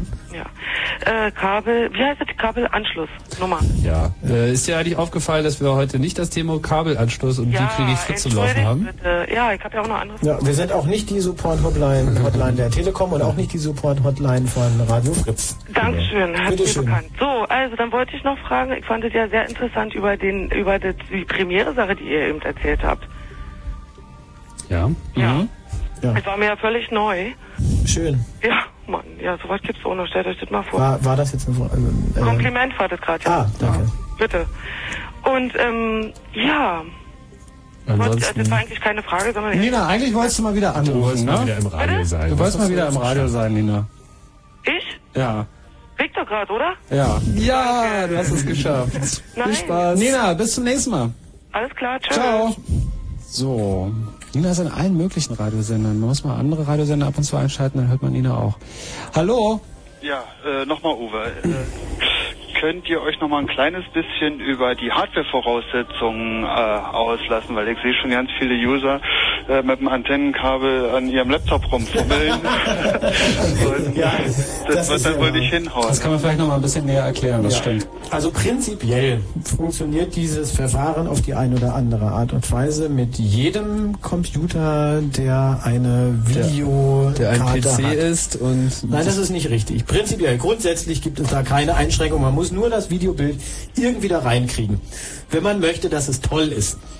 Dann, also der Source Code ist verfügbar, den kann man anpassen, da geht das auf jedem Computer. Das haben Leute für SGI-Computer schon gemacht. Das geht sicher auch mit Apple, da kenne ich keine aktuelle Implementation, löchert uns also nicht. Deswegen, äh, wenn du das haben willst, dass das toll ist, und du willst das in Schwarz-Weiß, dann brauchst du mindestens ein Pentium 133 Megahertz und eine Videokarte, eine Video-TV-Karte, wo ein besonderer Prozessor drauf ist, nämlich der BT848. Das ist auf verschiedenen Videokarten, ich will jetzt keine Schleichwerbung für die machen, die sind eigentlich alle gut. Da kannst du eigentlich fast nehmen, was du willst.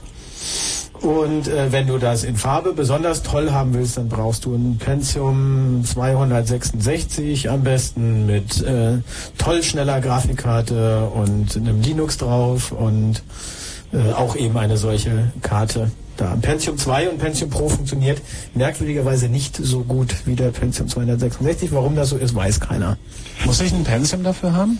Ja, mindestens. Ich habe was Du anderes. kannst auch so einen AMD K6 nehmen. Also man muss nicht Intel haben. Naja, nur gut. Das Pentium ist bei mir alles dieses Eher Zeug eine. Geschwindigkeitsausrichtung so. Also Pentium 133 sei mal so der Markstein. Damit kann man halt irgendwie Schwarz-Weiß-Premiere gucken und Farbe funktioniert ab. Ab 200 vernünftig. Also ich habe zu dem Computerhändler meines Vertrauens gesagt, ich brauche leider auch einen PC und ich will ganz wenig Geld dafür ausgeben und er muss trotzdem was können. Und dann hat er, hat er mir was anderes als Pentium hingestellt. Also, dann sehe ich auch ein, dass Premiere da ziemlich gelassen drauf reagiert, wenn also mehr oder weniger nur High-End-Geräte dafür geeignet sind. Das ist einfach der Markt.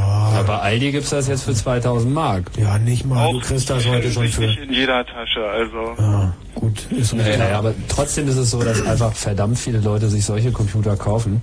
Guck mal, wenn du, ein, wenn du ein Jahr lang, also ich will jetzt da keine Werbung für machen, wie gesagt, ich gehe davon aus, dass das verboten ist, aber wenn du ein Jahr lang die 50 Mark nicht bezahlst, äh, da hast du den halben Computer schon drin und du kannst mit dem Computer echt noch andere Sachen machen, außer Premiere gucken. Insofern. Äh, Abgesehen davon hatte ich auch mal einen High-End-Computer. Es war ein 486 33 mit 12 Megabyte RAM. Hm, stimmt. Ich habe schon beim 286er mit 12 Megahertz gestaut, aber wir wollen jetzt nicht wieder unsere Kindergeschichten ausarten. Also es geht ja auch nicht darum, jetzt den PC dafür zu kaufen, sondern es ist halt so, dass viele Leute haben sowas. Und ich kann mir auch vorstellen, dass Premiere nicht zuletzt deshalb ein bisschen entspannter ist. Und, Vielleicht äh, liegt es ja auch daran, dass es vielleicht mal eine, deutsche, eine Ausnahme ist in Deutschland, dass so ein Laden auch mal entspannt reagiert, wenn er... Äh, Ich finde das ja nicht unsympathisch, muss ich sagen. Nö, Also ja, ich finde das auch okay, wenn sie da nicht so einen Stress machen. Aber an alle nochmal da draußen, die unbedingt Premiere gucken wollen, ihr spart euch ganz viel Ärger und ganz viel Stress, wenn ihr das einfach abonniert, wenn ihr es unbedingt braucht. Das ist wirklich echt viel entspannter und am Ende nicht teurer. Es ist wirklich nur eine Spielerei, das mit dem Computer zu machen. Ganz ehrlich. Uwe, Ja, danke dein, deine Frage beantwortet. Okay, ciao. Ähm, wenn ihr noch weitere Fragen habt, ruft uns an 0331 für Potsdam 70 97 110.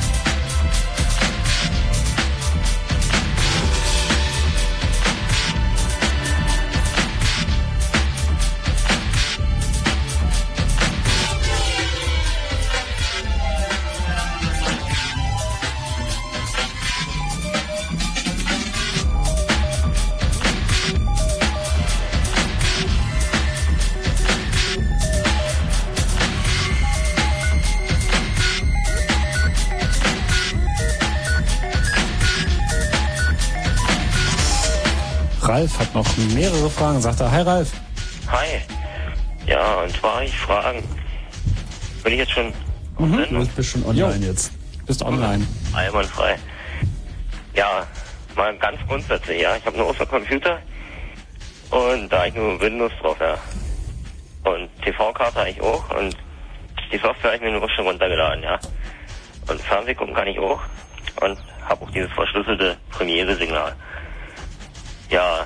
Habe ich mir die Software runtergeladen, hier dieses Naga-Dec, Decoder, wie sich das nennt war. Und wie muss ich jetzt vorgehen, um das nur zu gucken? Ich starte meinetwegen dieses Naga TV oder wie fange ich da an? Hast du denn die richtige TV-Karte? Ja, das ist die von Hauptauge hier, die. Ja, die naja, dann musst du nur auch den machen, 848. dann musst du nur machen, was in dem README drin steht und dann geht das. Also jetzt erklären hier, äh, was du da im Einzelnen tun musst. Für, Ja, ist das irgendwie kompliziert? Das ist kompliziert, ja. Ja, das geht jetzt schon. nicht aus. Äh, in zwei Minuten ist das nicht erläutert. Das ist auch Quatsch, das jetzt im Radio zu machen. Lies das durch, da steht da alles bei, was du machen musst, und dann geht das. Ah. Naja, dann hätte ich noch mal ganz kurz eine andere Frage. Ähm, von der Telekom, die Kästen, die sie jetzt aufhängen. Die sind ja normalerweise verbrannt und meiner ist jetzt nicht verbrannt. Und darüber könnte ich jetzt sozusagen Fernsehen gucken, ja. Ähm, Telekom, welche Kästen meinst du? na, die Hausanschlüsse sozusagen. Kabelfernsehen. Ja, genau. Ah ja. Ähm, Der ist normalerweise sind die abgeschlossen, die sind gar nicht verblombt, die sind normalerweise abgeschlossen. Da befindet Nee, der ist offen. Also ich gucke jetzt darüber, zahle aber nicht meine Gebühren im Monat. Na, du Frechdachs. Ja, wie ist denn da die Chance mit erwischt werden? Könnt ihr da Naja, da kommt die Wenn du jetzt noch deinen Namen und deine Adresse nennst, würde ich sagen, relativ groß. Wird's- wird's immer größer. Guck mal hier aufs Display und sag deine Nummer an. Für den Kabelfernsehbetreiber in Berlin. Nee, ich denke, also ich weiß nicht, ich meine, irgendwann kommen die Herren von der Firma TSS, stellen fest, aha, da ist Kabel dran, das soll da nicht dran sein, dann machen sie das wieder ab. Wenn das beim nächsten Mal wieder dran ist, dann klopfen sie bei dir und fragen dich, was das soll. Uns ist nicht bekannt, dass man durch eine Fernmessung äh, das Anschalten des Kabels äh, rauskriegen kann. Wir schon wissen, gar nicht, wir wissen allerdings auch nicht alles. Das muss man dazu nochmal erwähnen. Nee, aber es ist technisch, also es ist sehr, sehr, sehr unwahrscheinlich, dass sie das aus der Ferne rauskriegen, aber die kommen da regelmäßig vorbei. So ist es nicht. Genau, also schön aufpassen. Nur schön Ja. zahlen. Alles klar. Okay? Gut, das war's schon. Bis Okay. Ja, tschüssi. Ciao. Schön aufpassen, immer schön zahlen, ist ein guter Tipp. Hallo, wer ist denn da? Hey, hier ist der Mathe. Hi Matze. Ähm, bin ich bei Fritz oder? Jawohl. Jo. Also du bist bei Frage, ja? Chaos. Jo. Irre. Mhm. Hm?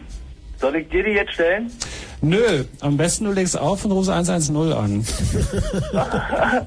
naja, doofe Frage, doofe Antwort. Ja. Frag einfach. Ja, pass auf. Ähm, ähm, ich habe einen Decoder, ja? Mhm. Und kann ich Für mir Premiere. den Schlüssel auch kopieren und dann mit dem anderen Decoder gucken? Was für ein Decoder? Dann Premiere-Decoder. Ah. Uns ist kein Verfahren bekannt, mit dem man den Premiere-Key kopieren kann. Ach, den kann man nicht kopieren. Nö. Nicht, es ist uns nicht bekannt, ich weiß nicht, ob man das kann. Also, Also man kann das, aber das notwendige Equipment ähm, gibt's nicht oft in Europa. Ach so, ich dachte, macht man einfach mit so einem ähm, Chip. Du, das lässt du in die Mikrowelle, lässt den anderen auch in die Mikrowelle. Da machst du an, stellst das auf zwölf Minuten und dann hast du den. Ja, das Problem ist, dass da nicht einfach nur Daten drauf sind, sondern dass das, da ist ein Prozessor drin. Ein Computer. Also ähm, du redest mit Computer. dem Protokoll. Das ist ein richtiger Computer, dieser Schlüssel. Und den kannst du nicht einfach kopieren. Ich meine, du kannst ja auch nicht deinen Computer kopieren, sondern du musst da die Teile nachkaufen. Nur kannst du das halt leider nicht, weil das halt am Stück ist. Ja, klar. Ach so, das ist ja nicht äh, wie so ein normaler Chip, ne? Wie so Nö, da ist nicht einfach nur Daten drin, sondern das ist wirklich ein Computer. In Also diese Chipkarte hat halt nicht nur die Intelligenz, um Daten zu speichern, ist also nicht RAM oder so oder ROM, sondern es handelt sich wirklich um einen vollwertigen Computer, so mit so. Prozessor und Programm und ein bisschen RAM und da läuft richtig was und der kommuniziert auch, nämlich über diese äh, Goldkontakte, die oben auf der Karte drauf sind und das eine Gerät, der Premiere Decoder, redet halt mit der Karte und die stimmen sich sozusagen darüber ab, was äh, am besten jetzt zu tun ist. Und äh, ganz klar kann man das halt genauso wenig einfach kopieren, wie man einen kompletten Desktop-Computer kopieren kann. Weil ich meine, wenn du das Problem gelöst hast, dann sind wir, befinden wir uns im Star Trek. Der Materie-Compiler, Ja, yeah. es, ist natürlich, ein paar Jahre. es ist natürlich möglich, das kompliziert zu kopieren. Und zwar sind ähm, im Internet vor zwei Jahren ähm, die sogenannten X-Files aufgetaucht. Und zwar war das das ausgelesene ROM von einer ähm, Sky ähm, 10 Serienkarte. Ja. Und ähm, es gab dann eine Software auf dem PC, die den Prozessor auf der Chipkarte emuliert hat und das ROM-Image, das aus dieser Karte ausgelesen wurde, verwendet hat, um dann mit Hilfe eines Interfaces sozusagen mit dem PC diese Karte komplett zu simulieren. Ja, das geht aber nur. Sky und nur damals und das geht mittlerweile, glaube ich, auch nicht mehr wirklich. Genau, also es ist ähm, mit einem erheblichen Aufwand verbunden, sowas zu kopieren. Das Protokoll- läuft dann, darauf hinaus, dass man den Chip aufmachen muss und direkt an den Chip rangehen muss, das ROM vielleicht von Hand lesen muss unter dem Mikroskop und mit Microprobe Needles und so weiter und so fort. Also definitiv nichts für den Heimgebrauch. Braucht man schon irgendwie Uni-Equipment oder besseres. Okay, also das war ja komplett beantwortet alles. Wunderbar, so soll es sein. Okay, ciao. Ciao. Jo. Haben wir noch Anrufer? Ja, noch einen probieren? Dann mal rein. Hallo, wer ist denn da? Ich bin's nochmal, hallo. Ach. Ich hab noch eine Frage. Ja, ist klar. Wie, es hat nichts mit dem Thema zu tun. Doch, Na, mal los. dazu die ganze Zeit. Sag mal, was machst du? Ich finde es wirklich erstaunlich irgendwie. Man hört dich Abend für Abend. Ja? Was machst du sonst noch so? Also abends. Wir dürfen doch auch mal Radio fragen. hören jeden Abend. Du hörst immer Radio und Ja, rufst dann da gleich an. Nein, ich rufe natürlich nur an, wenn ich da was wissen will.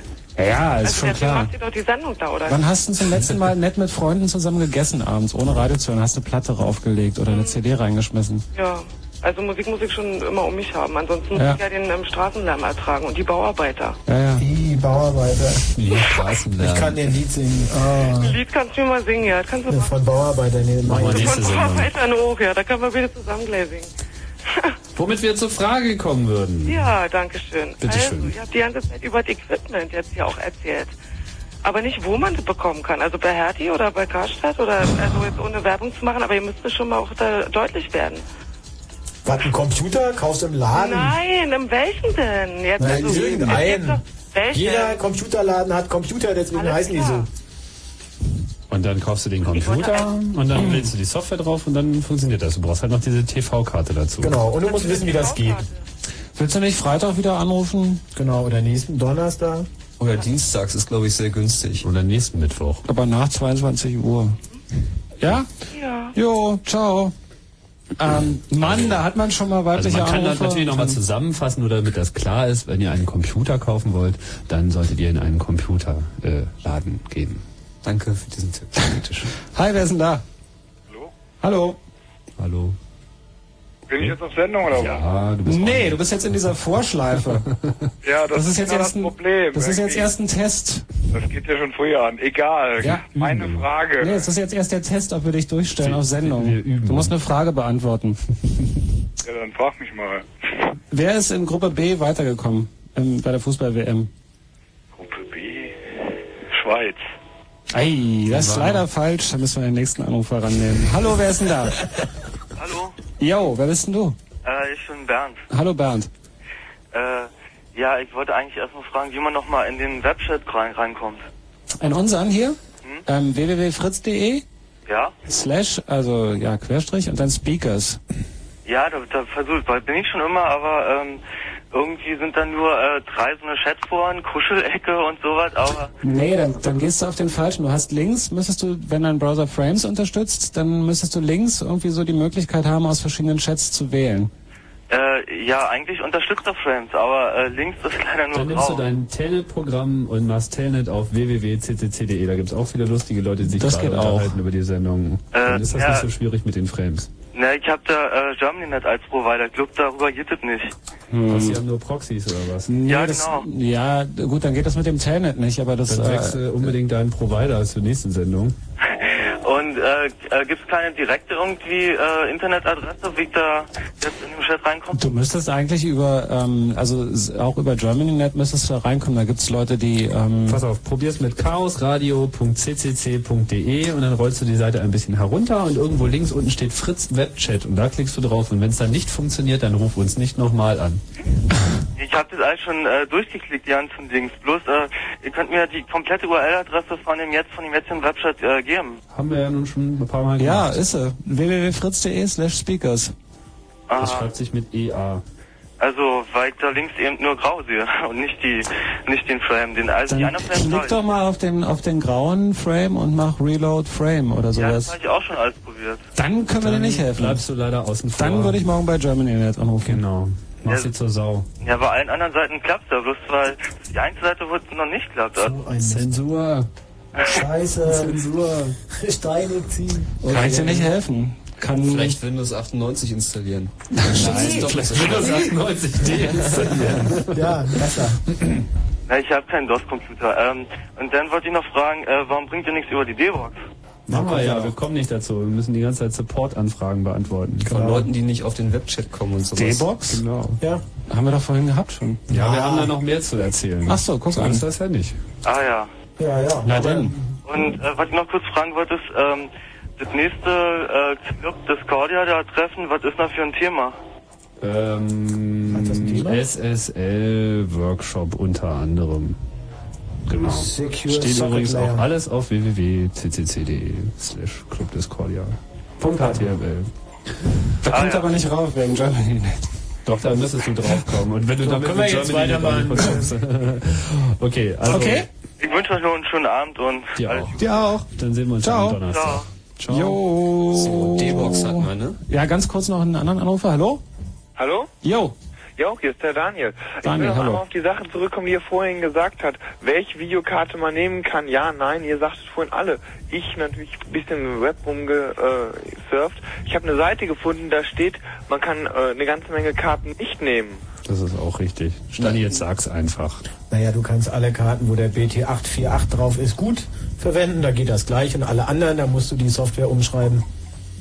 Oh, Also du brauchst eine, eine TV-Karte, wo ein BT848-Chip Genau. drauf ist. Das ist zum Beispiel diese Haupauge-Karte, die schon genannt worden ist. Das ist aber auch noch... Elsa, PC-TV, hast du nicht gesehen, all dieses Zeugs. Das sind meistens PCI-Karten und da ist eben dieser Prozessor drauf. ganzen, ich, ich sag's mal, Myro-Karten gehen nicht, so DC 10, 20, 30 und so. Das, Ja, das sind ja keine TV-Karten, oder? Das sind Doch, das ist aber eigentlich auch egal, wenn die ein Video in hat. Also prinzipiell, es geht prinzipiell mit jeder Karte, man muss die Software umschreiben. Das ist halt nicht einfach. Das ist nicht so, dass es nicht ginge. Für die User, die das gleich möchten, die brauchen die Karte mit dem richtigen Stein drauf. Es geht prinzipiell mit jeder Video-In-Karte und das geht auch mit der DC10, DC1, wie sie alle heißen. Nur momentan halt nicht mit der Software, die du aus dem Internet holen kannst. Aber es ist nicht so, dass das Verfahren da nicht funktionieren würde. Naja, es ist natürlich so, dass es vom Chip abhängig ist, ob du YUV-Sampling machen Das kannst. Das heißt heißt, du hast nur- nicht okay. immer Farbe. Du hast nicht immer Farbe, das ist richtig. Aber in Schwarz-Weiß geht's auf jeden Fall. Da werde ich mir wohl nochmal den Source-Code schnappen müssen. Jo. Genau. So ein Ärger. Jo, danke euch. Okay. Tschüss. Ciao. Ärger, das ist Fortbildung. Ach, da schnappt man sich mal eben den Source Code. Super. Da sonst nichts zu tun. Für Programmierer ist das völlig normal. Ja, aber Programmierer haben ein paar andere Sachen zu tun eigentlich. Was denn? Programmieren? Naja, da sind wir doch beim Thema.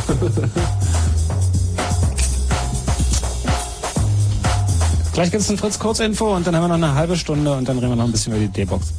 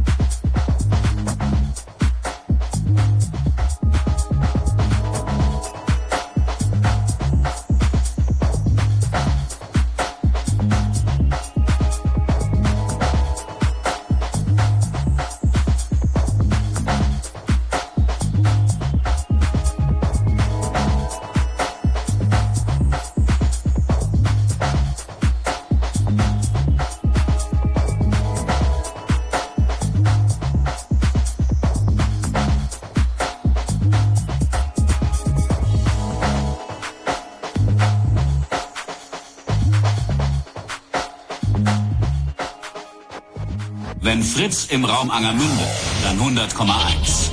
Es ist 0.30 Uhr. Kurzinfo. Grenzkontrollen vor, der Fuß, vor dem Fußball-WM-Spiel Deutschland-Iran überprüft der Bundesgrenzschutz an allen Übergängen nach Frankreich Autos und Züge auf gewaltbereite Hooligans. Es gab bereits mehrere Festnahmen und Waffenfunde. Fahndungserfolg. Der mutmaßliche Doppelmörder von Sennewitz, Büch, ist offenbar gefasst. Im hessischen Hanau wurde ein Verdächtiger festgenommen. Abstimmung. Der Bundestag hat die Forderung der Bündnisgrüne nach einem Stopp des Transrapid-Projekts zurückgewiesen. Die Mehrheit der Abgeordneten sprach sich für den Bau der Magnetschwebebahn aus. Druck. Palästinenserpräsident Arafat hat den Rücktritt der meisten Minister seines Kabinetts angenommen. Das Parlament wirft ihnen Korruption vor. Unfall. Bei einem Schulbusunglück in der Nähe des sächsischen Ortes Bischdorf sind zwölf Kinder verletzt worden. Das Fahrzeug prallte gegen einen Telefonmast, weil der Fahrer ein haltendes Auto übersehen hatte. Sport. Fußball. Bei der Fußball-WM hat Spanien am Abend gegen Bulgarien 6 zu 1 gewonnen. Paraguay siegte über Nigeria 3 zu 1. Beide gelangten eine Runde weiter. Außerdem kamen Frankreich und Dänemark ins Achtelfinale. Frankreich und Dänemark trennten sich 2 zu 1 sowie Saudi-Arabien und Südafrika 2 zu 1. Heute spielen Deutschland gegen Iran, die Niederlande gegen Mexiko, Belgien gegen Südkorea und die USA gegen Jugoslawien. Was heißt beide? Paraguay und Nicaragua oder Bulgarien und Paraguay? Bisschen falsch formuliert, eigentlich sind Paraguay und Nigeria weiter. Naja, ja, ich wollte nur mal fragen. Wetter. Am Tage nach Frühnebel meist heiter und trocken 23 bis 26 Grad. Man muss übrigens dazu sagen, dass Falk das nicht schreibt. Insofern ist... Eben. Ja. Verkehr. A9 Nürnberg Richtung Berlin Sperrung der Anschlussstelle Niemek wegen Bauarbeiten. Eine Umleitung ist ausgeschildert. Und B109 von Berlin in Richtung Prenzlau. Zwischen Wandlitz und Prenzlau Verkehrsbehinderungen durch einen Schwerlasttransport. Vorsicht bei der Annäherung. Falk Zielke mit dem Fritz Kurzinfo. Fritz präsentiert European King of Dirt. Ein extremer BMX-Showwettkampf während der BMX-Europameisterschaft vom 10. bis 12. Juli in Schwedt. European King of Dirt. King of Dirt. Spektakuläre Flüge, schraubige Drehung und fetzige Landung. Samstag, 11. Juli, 15 bis 21 Uhr am Heinersdorfer Damm in Schwedt. European King of Dirt. Die Alternative zur Love Parade mit dem Radiofritzen Stefan Michmer auf der Bühne und den BMX Megastars Cyril aus Frankreich und TJ Levin aus Amerika. European King of Dirt. Präsentiert von Fritz. Die Alternative zur Love Parade stellt sich die Frage, ob es irgendwas gibt, was der Chaos Computer Club zur Love Parade macht. Von wegen One World, One Future irgendwie als Motto. Um Gottes Willen, Also echt wir Wie keine- flach kann man werden? ähm, Wir haben noch keine Diskussion darüber geführt, ob wir einen eigenen Wagen machen und ich glaube, die Diskussion... Ich glaube, einen Wagen sollte man nur wirklich nicht machen. Und Wenn man einen Wagen machen soll, dann sollte man einen machen, wo Bier verkauft wird. Das ist durchaus mal die Idee, so einen kompletten Sattelschlepper voll irgendwie mit Computerterminals und Leuten, die sich einfach einen abhacken. Geh weg, die laufen durch. Naja, Tiergarten. weißt du, wie der hinterher aussieht? Den kannst du echt Warum nicht? Ich meine, Voll scheiße, voll scheiße. das sind ja auch nur Hippies, oder Ja nicht? und? Die trampeln aber alles nieder da. Was soll denn das? Naja, Gott, ob sie nun auf der Love Parade alles niedertrampeln oder irgendwie... One World, One Dixie. Es gibt auch noch andere tolle Partys zur Love Parade, auf jeden Fall. Zum Beispiel? Hm, Nation of Gondwana zum Beispiel. Sagt mir jetzt erstmal nichts. Sagt dir gar nichts, kann ich mir schon vorstellen. Also es gibt so einige Partys, die irgendwie nicht in den großen Flyern drinstehen. Ja, es gibt ja, gibt ja einige von euch, die durchaus auf die Musik stehen. Insofern. Ähm, Das will ich doch schwer hoffen. wo ist das? Godwana? Hm? Nation of Godwana? Ist bei Großchöres. Ich kann ja nachher noch mal eine Hotline durchgeben. Ach, dann ist man auch aus Berlin weg, das ist ja gut. Genau. Da gibt man nachher noch eine Hotline durch. Gleich noch ein bisschen Infos zur D-Box. Nach den verschiedenen Betriebssystemen wurde hier gefragt im Chat. Könnt ihr da was zu sagen? Wovon? Von der D-Box? Kam die Frage. Ich habe keine Ahnung von der D-Box. D-Box und verschiedene Betriebssysteme. Ja, keine es gibt Ahnung. verschiedene Betriebssysteme für die D-Box. Und zwar gibt es einmal einen ganzen Satz. Nein, nein, nein, noch nicht antworten. Erst ein bisschen nicht? Musik. Nein, Na erst ein gut. bisschen Musik und dann gleich. Wenn du versprichst, dass es gut ist. Bist du ruhig, Andreas? Die Musik, ich, äh, ich finde das alles gut. Ach so.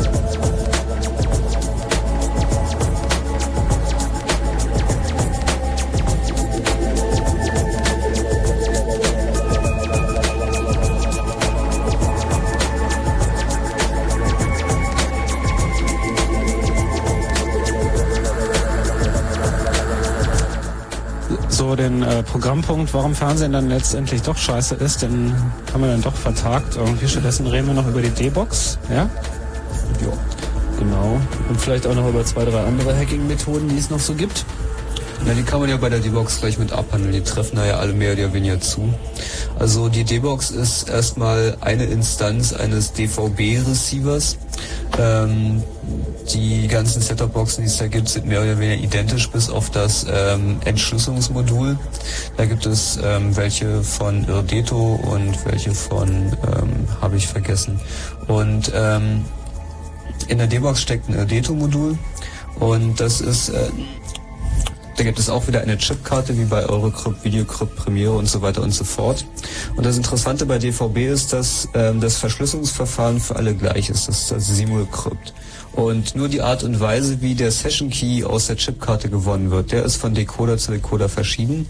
Aber ähm, der Stecker, mit dem man ähm, die Karte reinstecken kann, auf der diese Verschlüsselung stattfindet, ist auch wieder genormt. Das heißt, dass man auch mit der D-Box ähm, jedes Programm gucken kann, vorausgesetzt die Software auf der D-Box, da sind wir bei der Betriebssystemfrage, unterstützt das. Ähm, es gibt für die, Soft äh, für die D-Box verschiedene Softwares. Einmal die standardmäßige von Nokia beziehungsweise von äh, Beta Research. Dann gibt es die Dreambox Software aus den Niederlanden, die Geld kostet theoretisch. Und dann gibt es die ähm, Software von Dr. Overflow, die ähm, auch ähm, kostenlos aus dem Internet zu beziehen ist. Ähm, theoretisch ist so eine D-Box auch nichts anderes als ein Computer. Da ist also ein Demodulatorboard drin, das die 34 Megabit Downstream gewinnt und ähm, ein kleiner Prozessor, der das alles managt, ein Hardware-Impact-Decoder und wie gesagt dieses Kryptomodul. Naja, und ähm, die D-Box kann man halt ganz genauso angreifen wie alle anderen Modelle. Die Schwachstelle ist die Chipkarte und dass bei allen Chipkarten dasselbe ausgetauscht wird.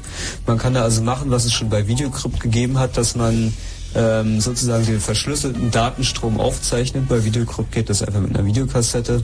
Bei der D-Box muss man da schon ein bisschen mehr Aufwand treiben. Und dann protokolliert man ähm, den Datenstrom zwischen der Chipkarte und der D-Box mit. Man hat also eine Box mit einer funktionierenden Karte protokolliert das alles mit und dann kann man dieses File aufs Internet tun, kann sich das aus dem Internet downloaden und kann dann mit seinem aufgezeichneten, verschlüsselten Stream und den aufgezeichneten Informationen aus der Chipkarte wiederum Fernsehen gucken. Das ist zwar zu einem späteren Zeitpunkt, nicht Echtzeit, aber das geht dann durchaus trotzdem. Also um es nochmal zusammenzufassen, der Trick ist, dass man ein, ein, ein Lauscherohr aufmacht zwischen der Karte und dem eigentlichen Decoder. Da während der Sendung ähm, halt eigentlich nichts anderes gemacht wird, als dass der Decoder die Karte nach Session Keys fragt. Genau. Aufgrund von Daten, die über den, die Leitung kommen. Und wenn man das alles so normal auf dem Videorekorder aufzeichnet, Ja, bei der D-Box geht das nicht. Das- das funktioniert da ja gar nicht, ne? Das, äh, das muss man dann auf Platte aufzeichnen. Aber ähm, bei wie kommt man denn an den digitalen Datenstrom? Kommt man an dem ran? An den kommt man ran. Man kommt an den. Ähm, Über SCSI-Port oder was? Naja, das ist die eine Möglichkeit, dass man eine Software hat, die das auf SCSI ausgibt. Die andere Möglichkeit ist, dass man die Box aufmacht. Und die Demodulatorplatine ist extra und man ähm, findet diesen Connector relativ leicht. Im Internet ist dokumentiert, auf welchen Pins da die Daten anliegen. Dann muss man sich ein bisschen Hardware basteln, schreibt das bei sich auf Platte, kann das dann genauso wieder in die Box einspielen, beziehungsweise kann es mit seinem DVD MPEG 2 Encoder auf dem äh, Decoder auf dem PC sich angucken. Also man muss im Prinzip an diesem, an dem Stein den äh, rohen MPEG-Datastream, den rohen verschlüsselten MPEG-Datastream abgreifen, speichern. Mhm. Parallel dazu noch die Kommunikation des Decoders mit der Chipkarte mitschreiben und wenn man Mhm. es dann abspielt, dann speist man diesen digitalen Datenstream wieder an der gleichen Stelle ein, bei diesem, an der, an der Stelle in der Box. Sehe ich das Genau. richtig? Und äh, hat nun aber nicht eine Chipkarte drin, sondern halt irgendwie, ja, braucht man auch schon vorher diesen ähm, Das ist ein sogenanntes Season Interface Das oder Inverse Reader genannt. Also was wir auch schon vorhin hatten, dass dann wird die ähm, Chipkarte im Prinzip auf dem Rechner simuliert. Was man auch noch machen kann bei allen Verfahren ist, ähm, die Kommandos, mit denen die Karten ein- und ausgeschaltet werden, abzufangen. Es gibt, äh, gab es auch zuerst für Videocrypt sogenannte Blocker, die man zwischen die Karte und den Decoder steckt und die verhindern, dass ähm, die Karte ähm, vom Sender abgeschaltet werden kann. Ähm, und die dritte Möglichkeit ähm, ist auch wieder bei Videocrypt zuerst entdeckt worden. Ähm, die Attacke nannte sich Phoenix, wegen aus der Asche und so weiter und so fort. Und zwar das war das einfach eine kleine PC-Software, wo man einen Chipkarten-Interface an seinem PC hatte, eine Karte reingeschoben hatte und dann hat der PC das Einschaltkommando für diese Karte selber generiert. Das gab es dann später in Kombinationen, also ein Blocker Schrägstrich Phoenix. Da hat man dann eine alte abgelaufene Sky-Karte genommen, hat die in dieses Gerät reingeschoben, das alles in den Decoder und konnte dann trotzdem gucken. Und das geht selbstverständlich in der Theorie mit der D-Box alles auch. Aber das ist nicht bekannt, wie man die ein- oder ausschaltet. Das ähm, ist so im Detail nicht bekannt. Aber ähm, die grundlegende Schwachstelle, nämlich dass in allen Chipkarten der gleiche Key drin sein muss, die gibt es da trotzdem immer noch. Mhm. Hm.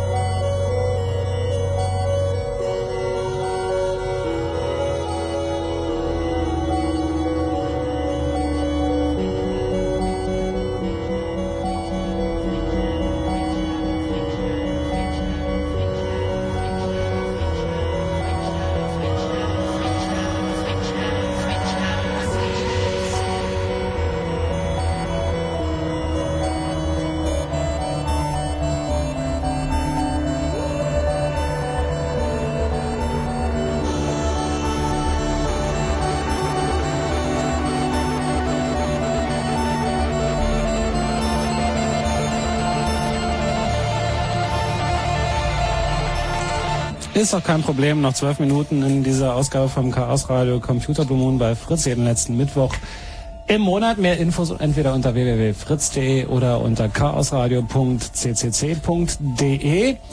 Ähm, Oder unter www.ccc.de. ja, oder einfach mal bei der Auskunft anrufen. das geht auch. Ähm, was natürlich jetzt überhaupt nicht aufgetaucht ist, ist, äh, aber was auch nicht in diese Sendung gehört hat, aber vielleicht kurz ein paar Sätze dazu. Einmal natürlich Internet im Fernsehen. Da gibt es inzwischen einige Boxen, die das tun. Ähm, und überhaupt Kombination Internet, Fernsehen. Man versucht GEZ zu bekommen inzwischen, weil man kann ja schließlich übers Internet, also Internet GEZ, so eine Art Internetgebühr soll bezahlt werden, weil man kann ja inzwischen auch übers Internet Fernsehen gucken, angeblich. Radio hören zumindest. Radio hören auch. Ähm, es gibt so Geschichten wie Web TV, das ist dann in den Staaten der Versuch, halt das Internet auf den Fernseher zu, zu bekommen. Hier läuft das so ein bisschen über die Elektronik-Großmärkte, habe ich den Eindruck. Die bieten so eine Geschichten an. Naja, es ist, ist auch irgendwie immer noch so ein, so ein grundlegender Kampf. Ähm, es gibt ja jetzt Fernseher, die Internet eingebaut haben. Manche gehen da irgendwie einen ziemlich schrottigen Weg und bauen da irgendwelche Scheißbrowser ein. Das Schlimmste ist irgendwie, es gibt dann auch noch einen Fernseher, wo ein Windows 95 System drin ist, damit irgendwie zumindest der Browser irgendwie aktuell ist. Habe ich beim KDW gesehen, der ist richtig teuer. Ja. Oder richtig Und wenn man sich so den. CT-Test irgendwie anschaut von der letzten Woche, dann äh, weiß man auch, was man davon zu halten hat. Nee, ich glaube, vor drei Wochen war das. Ähm, vor, vor einigen Jahren gab es ja schon so diese Idee, diesen, dieses tolle Buzzword Interactive Television. So, dann hat irgendwie Oracle und noch so ein paar andere Schwachmaten da in Orlando irgendwie riesige Testszenarien aufgebaut, sinnlos Glasfaser ver verbuddelt, irgendwelche Testgucker angeschaut und die durften dann mit irgendwelchen sterilen Fernbedienungen irgendwie da rumklicken. Also wir haben auch bei uns im Club auch noch so eine schöne Grafik an der Wand hängen, wie sich die Telekom das mal vorgestellt hat.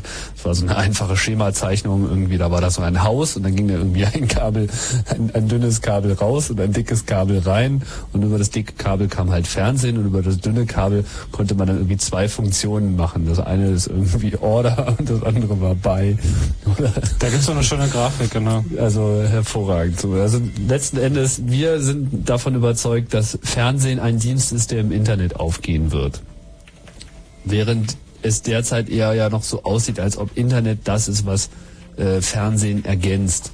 Sicherlich ist das auch nicht falsch für eine Übergangszeit. Also ich denke, dass jetzt erstmal der klassische Fernsehmarkt, wo man sozusagen ein abgeschlossenes Gerät hat, was einen diesen Dienst Fernsehen hochbringt, dass da über kurz oder lang URLs rüberflutschen werden und durch irgendeine Art Rückkanal über Kabel oder eben auch über Telefonleitung äh, wird da Internet mit verknickt, äh, verquickt. Aber spätestens mit der Einführung von ADSL, diesen neuen Zugangstechnologien, Technologien, die die Telekom ja derzeit auch kräftig pusht und auch andere haben da Interesse, das zu machen, sind die Bandbreiten da, um auch realistisch ähm, brauchbare Videobilder über diese Internetleitung zu übertragen.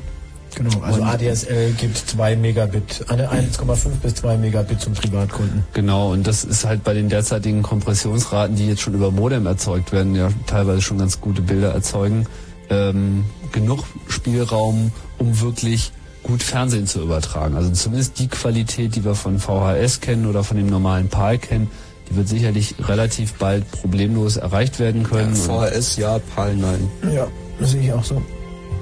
Ähm, Also 2 Megabit ist VHS-Qualität, aber das, was du normalerweise auf dem Fernseher siehst, da brauchst du 6 Megabit für. Mit Und- Kompression? Ja. Ja, natürlich mit Kompression. Ohne Kompression geht's ja gar nicht. Naja, also Das ist nicht also toll, ich, aber das ich reicht, weiß nicht, von welchem Computer Kompr du gehst jetzt du gehst jetzt von MPEG aus. So. Naja, du kannst MPEG nicht weiter komprimieren. Nee, MPEG nicht, aber es gibt euch durchaus noch andere Decoder, die äh, für bestimmte Fälle mit deutlich niedrigeren äh, Aber für den liefern. Fernsehen nicht.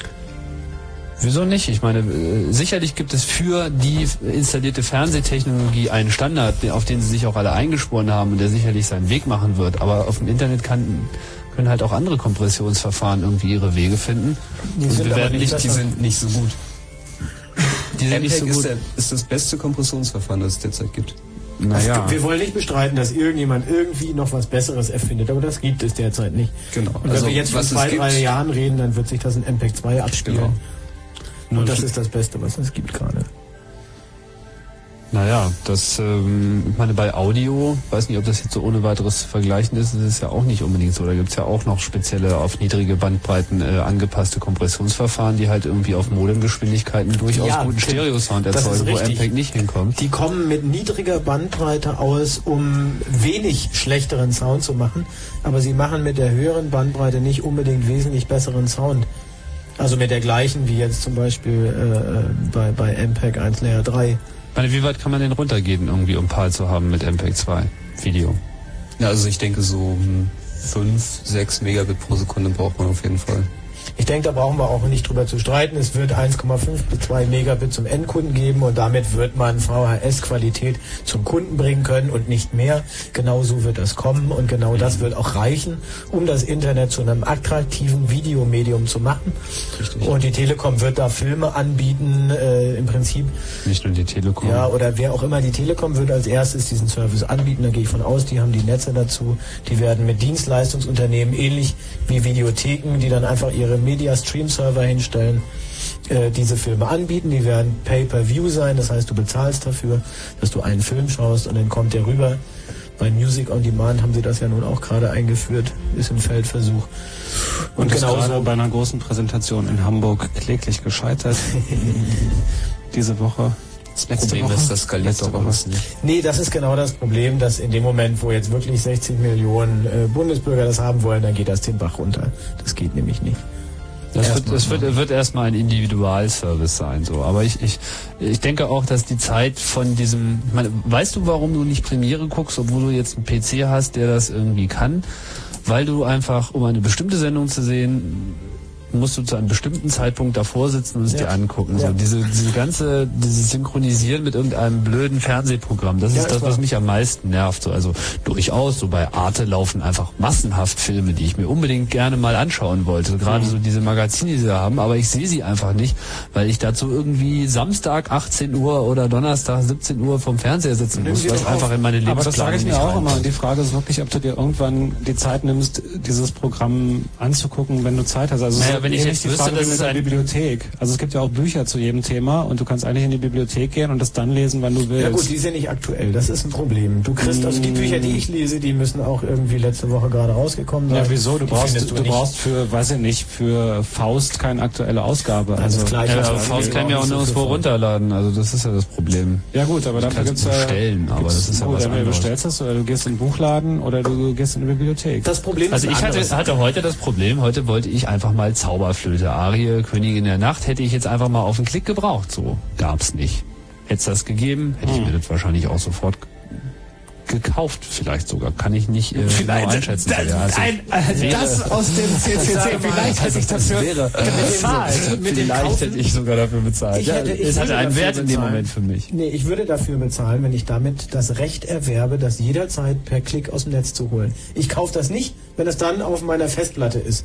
Weil da geht irgendwas schief, Linux, Windows oder wie sie alle heißen, machen irgendeinen Mist und meine 170 Mark Sound auf meiner Festplatte sind flöten. Ja, das gut, will ich das, nicht. das musst du natürlich damit miterwerben. Aber Music on Ja, Demand das- ist sicher nochmal ein anderes Thema. Ja, das kann also das da kann nicht. Man bestimmt noch Ja gut, aber reden. so, so ging es mir halt irgendwie auch mit äh, zum Beispiel mit Arte-Berichten. Weil da gibt's da weiter Hm. wird man auch vor allem auf Sachen hingewiesen, von denen man nichts wusste. Da lief doch letzte Woche der und der Bericht so. Ja, und, und der ist halt noch nicht verfügbar. Aber das wäre, das ist, denke ich, die Anwendung, wo es äh, Genau. wirklich kommt. Dass gerade diese Fernsehsender ihre Sachen. Ich denke aber, wir werden das nicht so schnell sehen. Das skaliert einfach nicht genug. Die ganzen Leute, die Video-on-Demand-Tests gemacht haben, haben festgestellt, dass die Hardware dafür noch nicht taugt. Das erste, was wir sehen werden, ist Broadcast übers Internet. Und das mit immer mehr und immer mehr Kanälen. Was heißt wieso Video on Demand? Ich meine, das, das, das darf ja auch ein, das muss ja nicht in Echtzeit anschaubar sein. Es darf ja auch runterladen. Hauptsache es ist überhaupt erstmal verfügbar und von den Bandbreiten her äh, auch zu bezahlen.